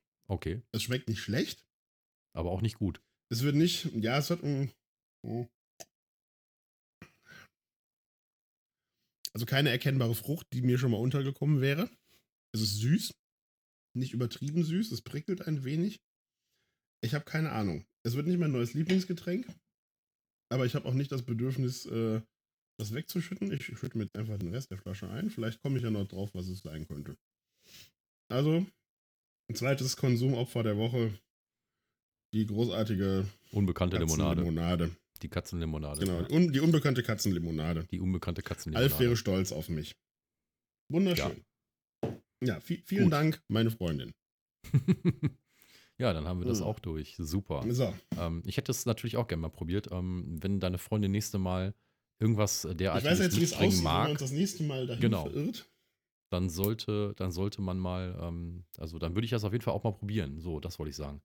Ähm, Ich kann dir auch mal ein Foto Ja. von der Flasche machen, dann, falls du selber drüber stolperst, kannst du es dir ja auch mal beschaffen. das ist eine gute Idee, ja. So machen wir es. Genau. Ich schicke dir gleich mal ein Foto von der Flasche. Okay. Ja, nächstes So. Thema. Auch wieder ähm, eine neue äh, Kategorie, die wir uns haben einfallen lassen. Also die erste Kategorie von Henrik ist ja ähm, das Konsumopfer der Woche oder kurz KDW. Und ähm, ich habe. Sponsorenanfragen von Kaufhäusern in der Hauptstadt sind übrigens immer gern gesehen. genau. Also, falls es da auch ähm, äh, von den Hörern irgendjemand was ähm, Abgefahrenes im Supermarkt sieht und er das nicht selber probieren möchte und oder uns daran teilhaben lassen möchte, ähm, das mit dem Versenden in eine Paketbox unserer Wahl, das bekommen wir schon irgendwie hin. Ähm, meldet euch gerne. Also, wir sind uns dafür nicht zu fies, um es mal so auszudrücken. Wobei natürlich der Henrik eher, weil das ist seine Kategorie. Aber ich Genau. habe auch eine eigene Kategorie. Ähm, da war ich mir auch lange unschlüssig drüber, wie ich sie nenne und ob ich das mache. Aber ähm, ich finde das immer interessant, an den Erfahrungen anderer Menschen teilzuhaben. Und ich hoffe, ihr habt da auch so ein bisschen Interesse dran. Und deswegen heißt die Kategorie Been There, Done That. Ja, und ähm, das erste Thema äh, ist der Hashtag Streikvertreib.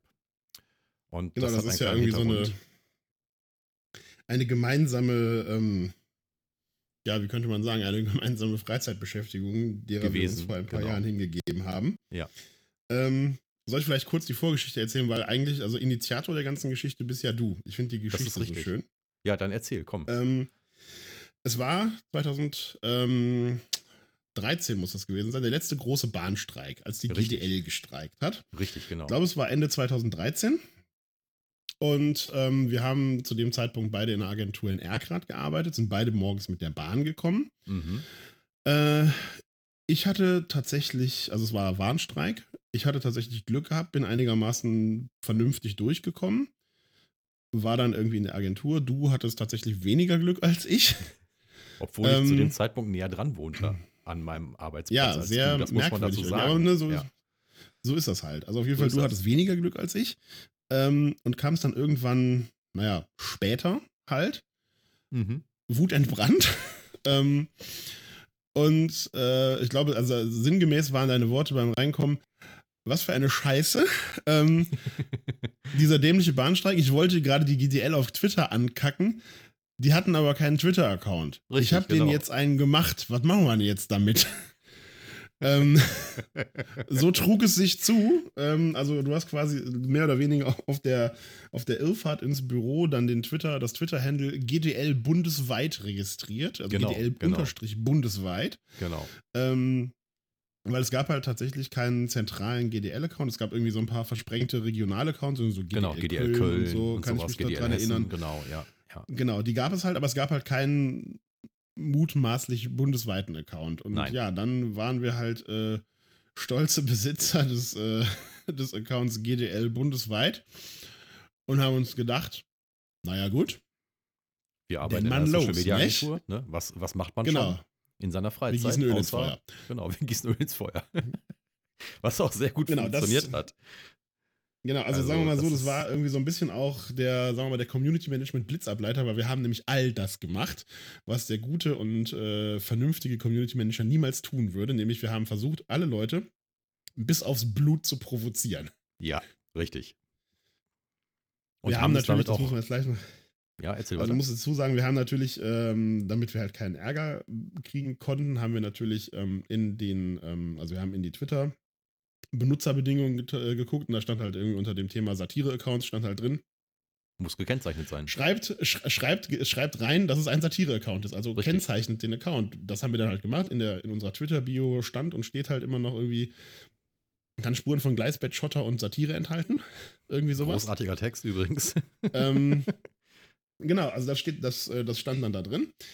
Und damit waren wir dann sozusagen, zumindest was Twitter angeht, auf der sicheren Seite und haben dann einfach mal losgelegt. Wir haben erstmal so losgelegt, dass wir halt irgendwie die, die Hashtags uns geschnappt haben. Also natürlich gab es dann den Hashtag Bahnstreik, wo sich halt genügend Leute irgendwie drüber echauffiert haben, was denn gerade nicht läuft. Es war halt Genau. gerade Bahnstreik, es war also Ja. viel los. Und dann haben wir halt erstmal angefangen, die Leute irgendwie, ja, sagen wir mal, freundlich anzuquatschen und denen halt sozusagen unsere Hilfe anzubieten. Ne? Und so gefragt, ja, von wo nach wo wollen sie denn? ähm, ne, wo drückt denn der Schuh? Wo hängen sie denn gerade? Ja, und dann haben wir dann angefangen, denen irgendwelche Fahrradrouten rauszusuchen oder Wanderwege oder sonst Ja. irgendwie was. Ne, haben Auch halt mit Hilfe ne, moderner Tools wie Google Maps und so natürlich klappt das natürlich wunderbar. Ne? Genau, haben denen halt irgendwie gesagt, an ihrer Stelle würde ich mich auf den Weg machen. Irgendwie von Berlin nach München sind 65 Stunden Fußweg. Also, ne, Ja. wenn sie Donnerstag da sein wollen, hauen sie mal rein. Ja. Ähm, was die Leute natürlich dann in ihrem, in ihrem Ärger nur noch weiter, weiter nach vorne getrieben hat. Wir haben dann auch angefangen, und daher jetzt auch der, ähm, die Rubrik äh, oder der, der Hashtag Streikvertreib, wir haben dann angefangen, verschiedene Rubriken zu entwickeln. Ähm, eine davon war halt Streikvertreib, wo wir dann halt irgendwelche lustigen Beschäftigungen vorgeschlagen haben, was man denn zum Beispiel am Bahnhof machen kann, wenn gerade kein Zug fährt. Also zum Beispiel sowas wie, spielen Sie doch mal Verstecken ähm, oder fragen Sie doch einfach mal am Infopoint nach. Ähm, wir haben da irgendwie auch äh, Ausmalbücher und was weiß ich nicht alles. Also wir haben echt die tollsten. Ich habe noch, einen- ich hab noch einen ganzen Haufen äh, Screenshots mit den obskursten Tweets und äh, naja, es kam, wie es kommen musste. Also die Leute haben, sind natürlich voll drauf angesprungen. Keiner hat irgendwie in unsere Twitter-Bio reingeguckt. Die haben Nein, gesehen, GDL niemand, bundesweit. wirklich Ne? niemand, ja. Den, Ja. den müssen wir jetzt mal ordentlich Zunder geben. Oh ähm, ja. Da haben wir natürlich auch dementsprechend drauf reagiert. Ich habe mich, glaube ich, irgendwie mit dem damals mit dem damaligen stellvertretenden Chefredakteur des Handelsblatts gefetzt und mit, ich weiß nicht welchen Mit Leuten. Sixt. irgendwann- Mit Sixt haben wir uns auch angelegt. Genau, Sixt äh, haben wir, äh, ne, mit denen haben wir ja eher kooperiert, die fanden das ja irgendwie witzig. Äh, Flixbus haben wir, also wir haben auch versucht, einfach andere Accounts mit einzubinden, sowas ne, wie Sixt Ja. oder Flixbus. Die Lufthansa, die Und, wollte äh, dann auch streiken, kurze Zeit später, die haben wir auch noch mit hochgenommen. Nee, Germanwings war das, glaub Oder ich. Germanwings, genau. Dass wir uns mit denen solidarisieren und so weiter. Und dann ist natürlich auch das passiert, was, womit keiner gerechnet hätte. Die ganzen anderen Splittergruppen-Accounts der GDL haben sich mit uns verbunden. Das heißt, wir Genau. sind einfach hergegangen und haben uns, haben denen gefolgt und die haben dann nachher uns gefolgt und haben uns auch wirklich für echt gehalten. Also ich haben, wir haben da auch zig äh, gewissen Nachrichtenverläufe. Punkt. Genau. Wir haben auch zig Nachrichtenverläufe ähm, darüber ähm, von äh, äh, Direct-Messages, wo dann halt die Leute dann auch gesagt haben, ja, endlich ist jetzt auch die GDL bundesweit hier vertreten auf Twitter und so weiter. Wir dachten schon, die wären die einzigen und so weiter und so fort. Ähm, Ja, also Und, wir haben, äh, wir haben, wir haben das echt. hat so eine ganze äh, haben- Eigendynamik entwickelt, um das mal so auszudrücken. Total. Wir sind dann auch völlig, äh, wir haben dann irgendwie auch, ähm, ich weiß nicht, wir haben, glaube ich, irgendwie auch eine Autogrammstunde mit Klaus Weselski irgendwie angehört. So Klaus Weselski äh, signiert ihre nicht gültigen Tickets am Berliner Hauptbahnhof oder irgendwie so Quatsch. Also es war, Ja, und Es war ganz News wunderbar. Man in die Welt sich- gesetzt und alles, ja. irgendwann hatten wir ja sogar, wir hatten ja dann irgendwann sogar die, die, die Streik-Hotline. Da, da haben wir uns Oh, ja irgendwie ja. so eine kostenlose SIP-Nummer mit, äh, mit Anrufbeantworter geschossen. Danke an dieser Stelle an Ähm, Zipgate. Mhm. Also wir haben uns quasi so eine kostenlose Nummer, die kam dann, glaube ich, aus Duisburg, was äh, auch irgendwie überhaupt gar keinen Sinn ergeben hat. Nee. Ähm, aber es war halt irgendwie eine Duisburger Vorwahl. Ich glaube, es war Duisburg oder irgendwas anderes. War Duisburger Vorwahl, auch- genau. Ja, ne? 02103, Ähm, meine ich. Genau, haben dann halt den Leuten immer geschrieben, also es war dann so mehr oder weniger so ein Auto-Reply, so ja, tut mir leid, wir sind gerade irgendwie alle besetzt, aber sie können bei der Streikhotline anrufen, haben dann diese Nummer gepostet. Auf dieser Nummer war dann halt die Anrufbeantworteransage, ne, herzlich willkommen in der Streikzentrale. Ähm, leider sind im Moment alle Plätze belegt, sie können uns aber irgendwie Nachrichten hinterlassen ähm, und wir rufen sie dann zurück. und da muss mal kurz noch ein bisschen Katzenpipi trinken. Und da haben wir dann auch so Nachrichten bekommen von irgendwelchen Studenten, so, ja, jetzt hänge ich hier, ich habe irgendwie meine Klausur verpasst, was können Genau, wir denn da mache machen? ich denn jetzt? Und Ja, tralle. ja. Es war wirklich ganz, ganz wundervoll. Mhm. Und ähm, was man ja auch dazu, also wir haben ja sogar Presse gekriegt. Ähm, Wir haben Presse gekriegt, genau. also Ja. Wir hatten irgendwie, ich glaube, wir hatten Klickstrecken irgendwie in äh, bei, bei Dumont, also irgendwie alles, was so rund um den Kölner Stadtanzeiger irgendwie so rumkreucht und fleucht, das wird dann Genau, ja Funke Mediengruppe war auch ganz groß mit dabei, also der Westen, WAZ. Genau, die, Bunte. die Funky Medi-Gruppe. Ja. Ähm, Bild-Zeitung hat uns auch Bildzeitung war auch erwähnt. mit dabei, genau. Also wir wurden dann Also halt immer, auch noch muss mal kurz erklären, wir wurden dann immer mit den Twitter-Cards ähm, entsprechend ähm, eingebunden. Am Anfang noch, ähm, weil sie alle dachten, das wäre echt. Und nachher dann ähm, wurden so äh, Klickserien erstellt, äh, die besten satirischen Kommentare. Und da waren wir natürlich dann auch später dann regelmäßig vertreten mit unseren Kommentaren. Ne? Ich sage auch nur Aktion leise, aber- leise, wo wir dann gesagt haben, dass jetzt Ja, das mal die ganzen Anwohner Ruhe haben, weil keine Bahn fährt. Genau, Aktion leise Gleise. Und wo ich mich auch noch dran erinnern kann, dass ich glaube, das war die Financial Times, die ähm, unseren Hashtag äh, ganz dickes Lob ähm, Ja, genau. aufgegriffen haben, wo die dann irgendwie erst so einen völlig erzürnten Artikel geschrieben haben, jetzt, ne, jetzt irgendwie ja seit zwei Wochen das Land lahmgelegt und jetzt wollen sie auch noch irgendwie ganz dickes Lob über einen Twitter- Twitter-Hashtag einheimsen. Ja. Bis denen dann halt Leute gesteckt haben, so, ähm, Das habt ihr euch den Twitter-Account mal wirklich angeguckt? Und dann Ja. Gab es halt irgendwie eine Korrektur des Artikels, wo dann halt drin stand, ja, in der Ursprungsversion haben wir geschrieben, das wäre irgendwie von der GDL, ähm, ist jetzt irgendwie doch nicht GDL, aber trotzdem lustig oder so. Es war sehr schön. Übrigens, unsere, unsere, unsere Kürzel, unsere Kürzel da vielleicht ähm, für den einen oder anderen, der das nachlesen möchte. Äh, äh, dein Kürzel war GH, also quasi dein Vor- und Nachname nur umgekehrt. Ja, wir haben Meiner halt war KC, genau. umgedreht, Genau, also bei mir war es dann, ich war dann halt der Carsten Clemens, wenn ich das richtig in Erinnerung habe. Genau, ich war der dann äh, halt die, Gideon, Gideon Hartmann. genau, Gideon Hartmann, genau. Auch schöne Fake-Namen, großartig. Ganz Ja. wunderbar. Ja. Ähm, genau, also ich, ich bedauere es, also sagen wir mal so, ein Teil meines Herzens bedauert es immer noch, dass es seit 2014 keinen größeren Bahnstreik mehr gegeben hat, weil die GDL sich ja dann irgendwie an die andere ähm, Gewerkschaft, an die EVG drangehängt hat und äh, Leider, dann gab es ja. auch irgendwie so ein paar äh, gesetzgeberische Verwicklungen. Ähm, ja, ähm, Klaus Weselski gibt es immer noch. Äh, ich bin immer noch großer Fan ähm, von dem, äh, ja, von einem der berühmtesten Schnauzbartträger der Republik. Ähm, genau. Naja, und was? Wieso? ja, doch, hast recht. irgendwas? Ne? Also, ne? Ich- ja, gut, lange Zeit- lange Carsten Zeit- Maschmeyer hat halt keinen mehr, aber Genau, Carsten Maschmeyer wollte ich gerade noch sagen, dann ähm, äh, reiht sich hier auch noch Peter äh, Neururer. Peter Neururer mit ein, ja, der auch immer so ein bisschen aussieht wie Klaus Weselski, wenn man ehrlich ist. Ja. ja, naja. War schon, war schon lustig, Genau. also hat Spaß gemacht damals, Es die war Zeit, muss ich ganz Ja, ehrlich sagen. war- das es war, war- sehr witzig. Ja, Auf jeden Fall. Und wie gesagt, es war auch für mich, ich habe damals auch äh, Community Management gemacht ähm, für verschiedene andere äh, Kunden. Für mich war das halt immer irgendwie so ein ganz angenehmer Blitzableiter, da halt mal wirklich die Sau rauslassen zu dürfen und genau das zu tun, was man halt ansonsten nicht mehr kann. Den Leuten einfach mal sozusagen gerade heraus irgendwie einen Hut zu knallen, was man sich sonst ja immer gewünscht hat, ne? wo man Ja, sagt, ja. ja. kannst du nicht machen, ne? Ja. Aber jetzt, ne? Feuerfrei, das war wunderbar. ja, das war äh, sehr ja auch witzig wirklich- in der Tat. wir hatten ja auch krasse Reichweiten irgendwie, ne? Also das ist ja wirklich äh, phänomenal gewesen. Wir hatten ja irgendwie, ich glaube, 10.000 10.000 Viral Reach auf Twitter, ohne dass wir da irgendwas gemacht haben. Aber also ich kann mich da jetzt auch nicht mehr so genau dran erinnern. Ja, es war schon, Ich also den gefühlt noch war das, äh, genau, also wir haben den Account noch tatsächlich. Gefühlt war das immer so tatsächlich, also, da- also also für mich gefühlt das Größte, was ich auf Twitter je gemacht habe, obwohl ich jetzt auch schon seit 2007, glaube ich, auf Twitter bin mit meinem Ja. persönlichen Account und ähm, du bist ja auch schon länger dabei, aber tatsächlich, das war schon, das war schon eine einmalige Sache. Ne? Also das, Mhm. ähm, deswegen, Also nur mal, nur mal so zum Vergleich. Ähm, ich habe ähm, ich habe äh, am 12.12.2018 nach über anderthalb Jahren äh, Schweigen auf dem Account äh, irgendwie offensichtlich hat sich, ich kann mich da nicht mehr dran erinnern, aber offensichtlich hat sich irgendwie im Dezember 2018 irgendwie wieder ein Bahnstreik angebahnt. Und da habe ich getwittert, na, habt ihr uns schon vermisst? Hashtag Bahnstreik. ähm, 15, 15 Likes, 8 Retweets, 4 Replies und organische Impressions von 4956. Das ist schon ordentlich. Also das muss man Ja, erstmal ohne also- Werbung schaffen. 4000 organische ist schon. Und nach, Schon und nach anderthalb Jahren Funkstille, ne? Also da ist halt Ja, wirklich ja. nichts passiert Genau. auf dem Wir Account. haben, genau, wir haben den nicht bespielt, wir haben äh, da nichts mitgemacht. Wir haben den einfach so stehen lassen, tatsächlich. Das ist richtig, ja. Ja, gut. Lustig war's, lustig war's. Ja, daran wollten war wir ganz auf jeden wundervoll. Fall Also wie gesagt, schaut lassen. gerne mal irgendwie vorbei, ne? GDL Genau. unterstrich bundesweit. Der Ja. nächste Bahnstreik kommt bestimmt. Ähm, Ja, und, und, dann äh, sind wir, wir, auch wieder mit von der Partie. höchstwahrscheinlich zur Stelle sein. Höchstwahrscheinlich, so sieht's aus.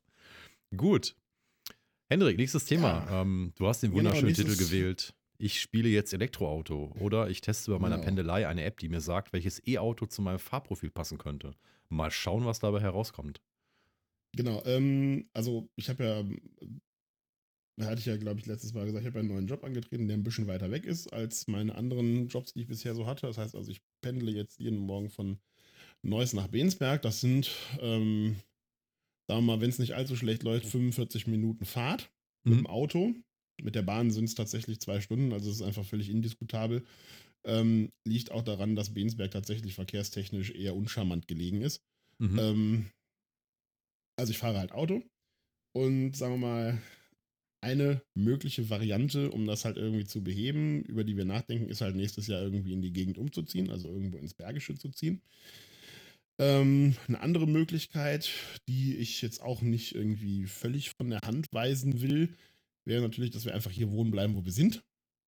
Äh, dass ich mir dann aber tendenziell ähm, was anderes zum Pendeln anschaffe, weil im Moment fahre ich halt mit der Familienkutsche, die ist groß, ähm, die ist halt einfach irgendwie Quatsch, da irgendwie jedes Mal dieses Riesenauto darüber zu fahren. Also, ne, es ist kein SUV, es ist einfach nur ein stinknormaler Kombi, aber ne, trotzdem, da fährt halt eine Person mit, das ist so ein bisschen bescheuert irgendwie.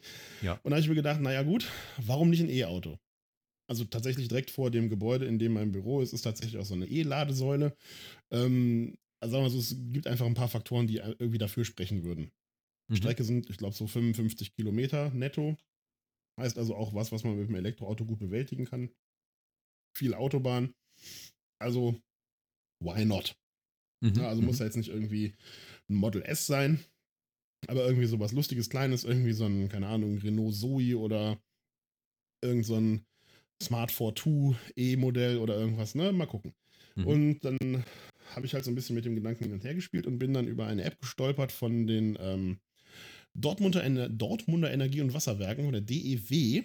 Ja. Und das ist der, das ist der E-Auto-Tester, heißt der, glaube ich. Ja, E-Auto-Tester. Ich gucke die sicherheitshalber nochmal nach. Genau, der E-Auto-Tester, der Fahr-E-Simulator. Im, äh, ich weiß gar nicht, ob es das für Android gibt, aber auf jeden Fall im iOS Store unter E-Auto-Tester zu finden. Was macht das Ding? Das Ding ähm, klemmt sich halt ins GPS und du sagst dann, okay, ich bin jetzt, ich fahre jetzt los. Also Mhm. du sagst Fahrt beginnen, Fahrt beenden.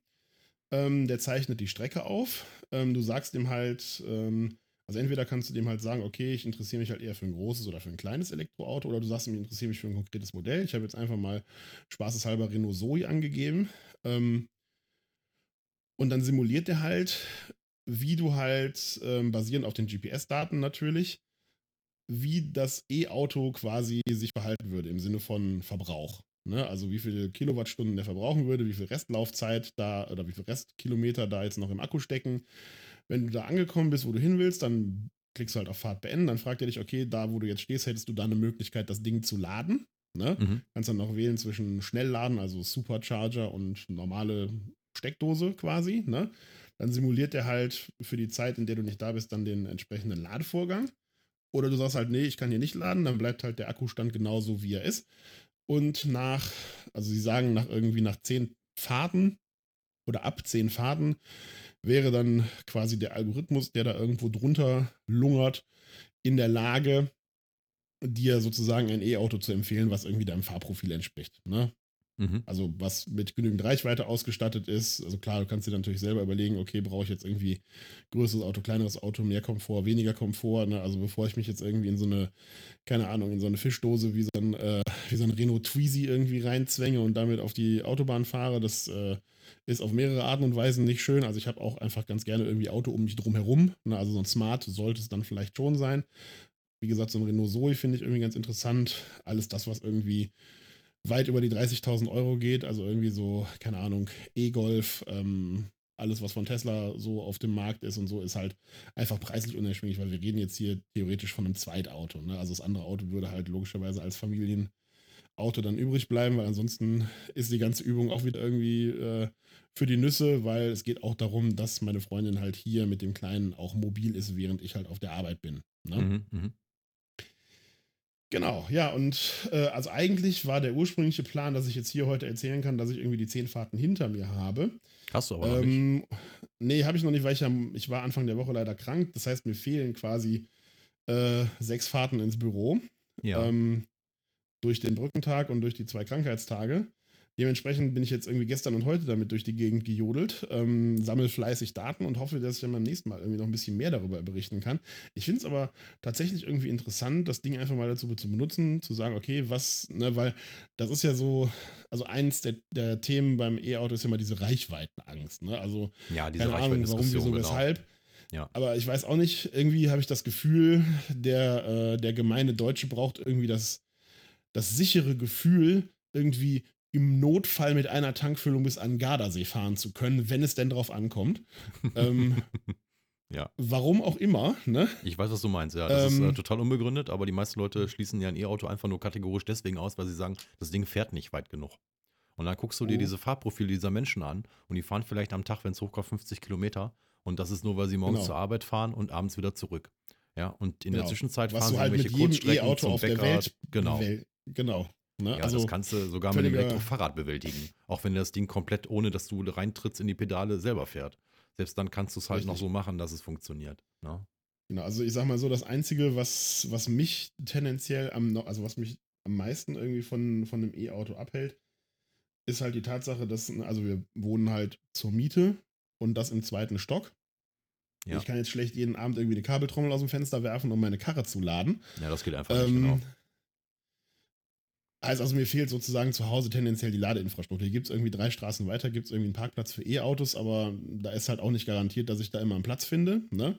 Weil es sind halt irgendwie, ich glaube, es sind ein oder zwei Parkplätze vor der Ladesäule und wenn da halt immer dummerweise andere Autos stehen, dann gucke ich halt in die Röhre und so dicht gesät sind die Ladesäulen hier tatsächlich in der Innenstadt nicht.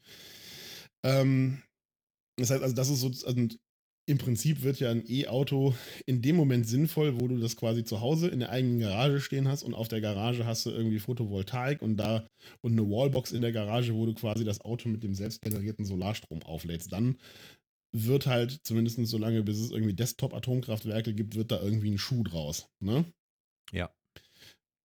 Ähm, nichtsdestotrotz, ich probiere das jetzt einfach mal aus. Das heißt nicht, dass ich mir jetzt nächstes Jahr ein E-Auto kaufe. Keine Ahnung. Ne? Es ist eher so ein so eine witzige kleine Spielerei, um das einfach mal irgendwie so äh, quasi am lebenden Objekt mehr oder weniger testen zu können.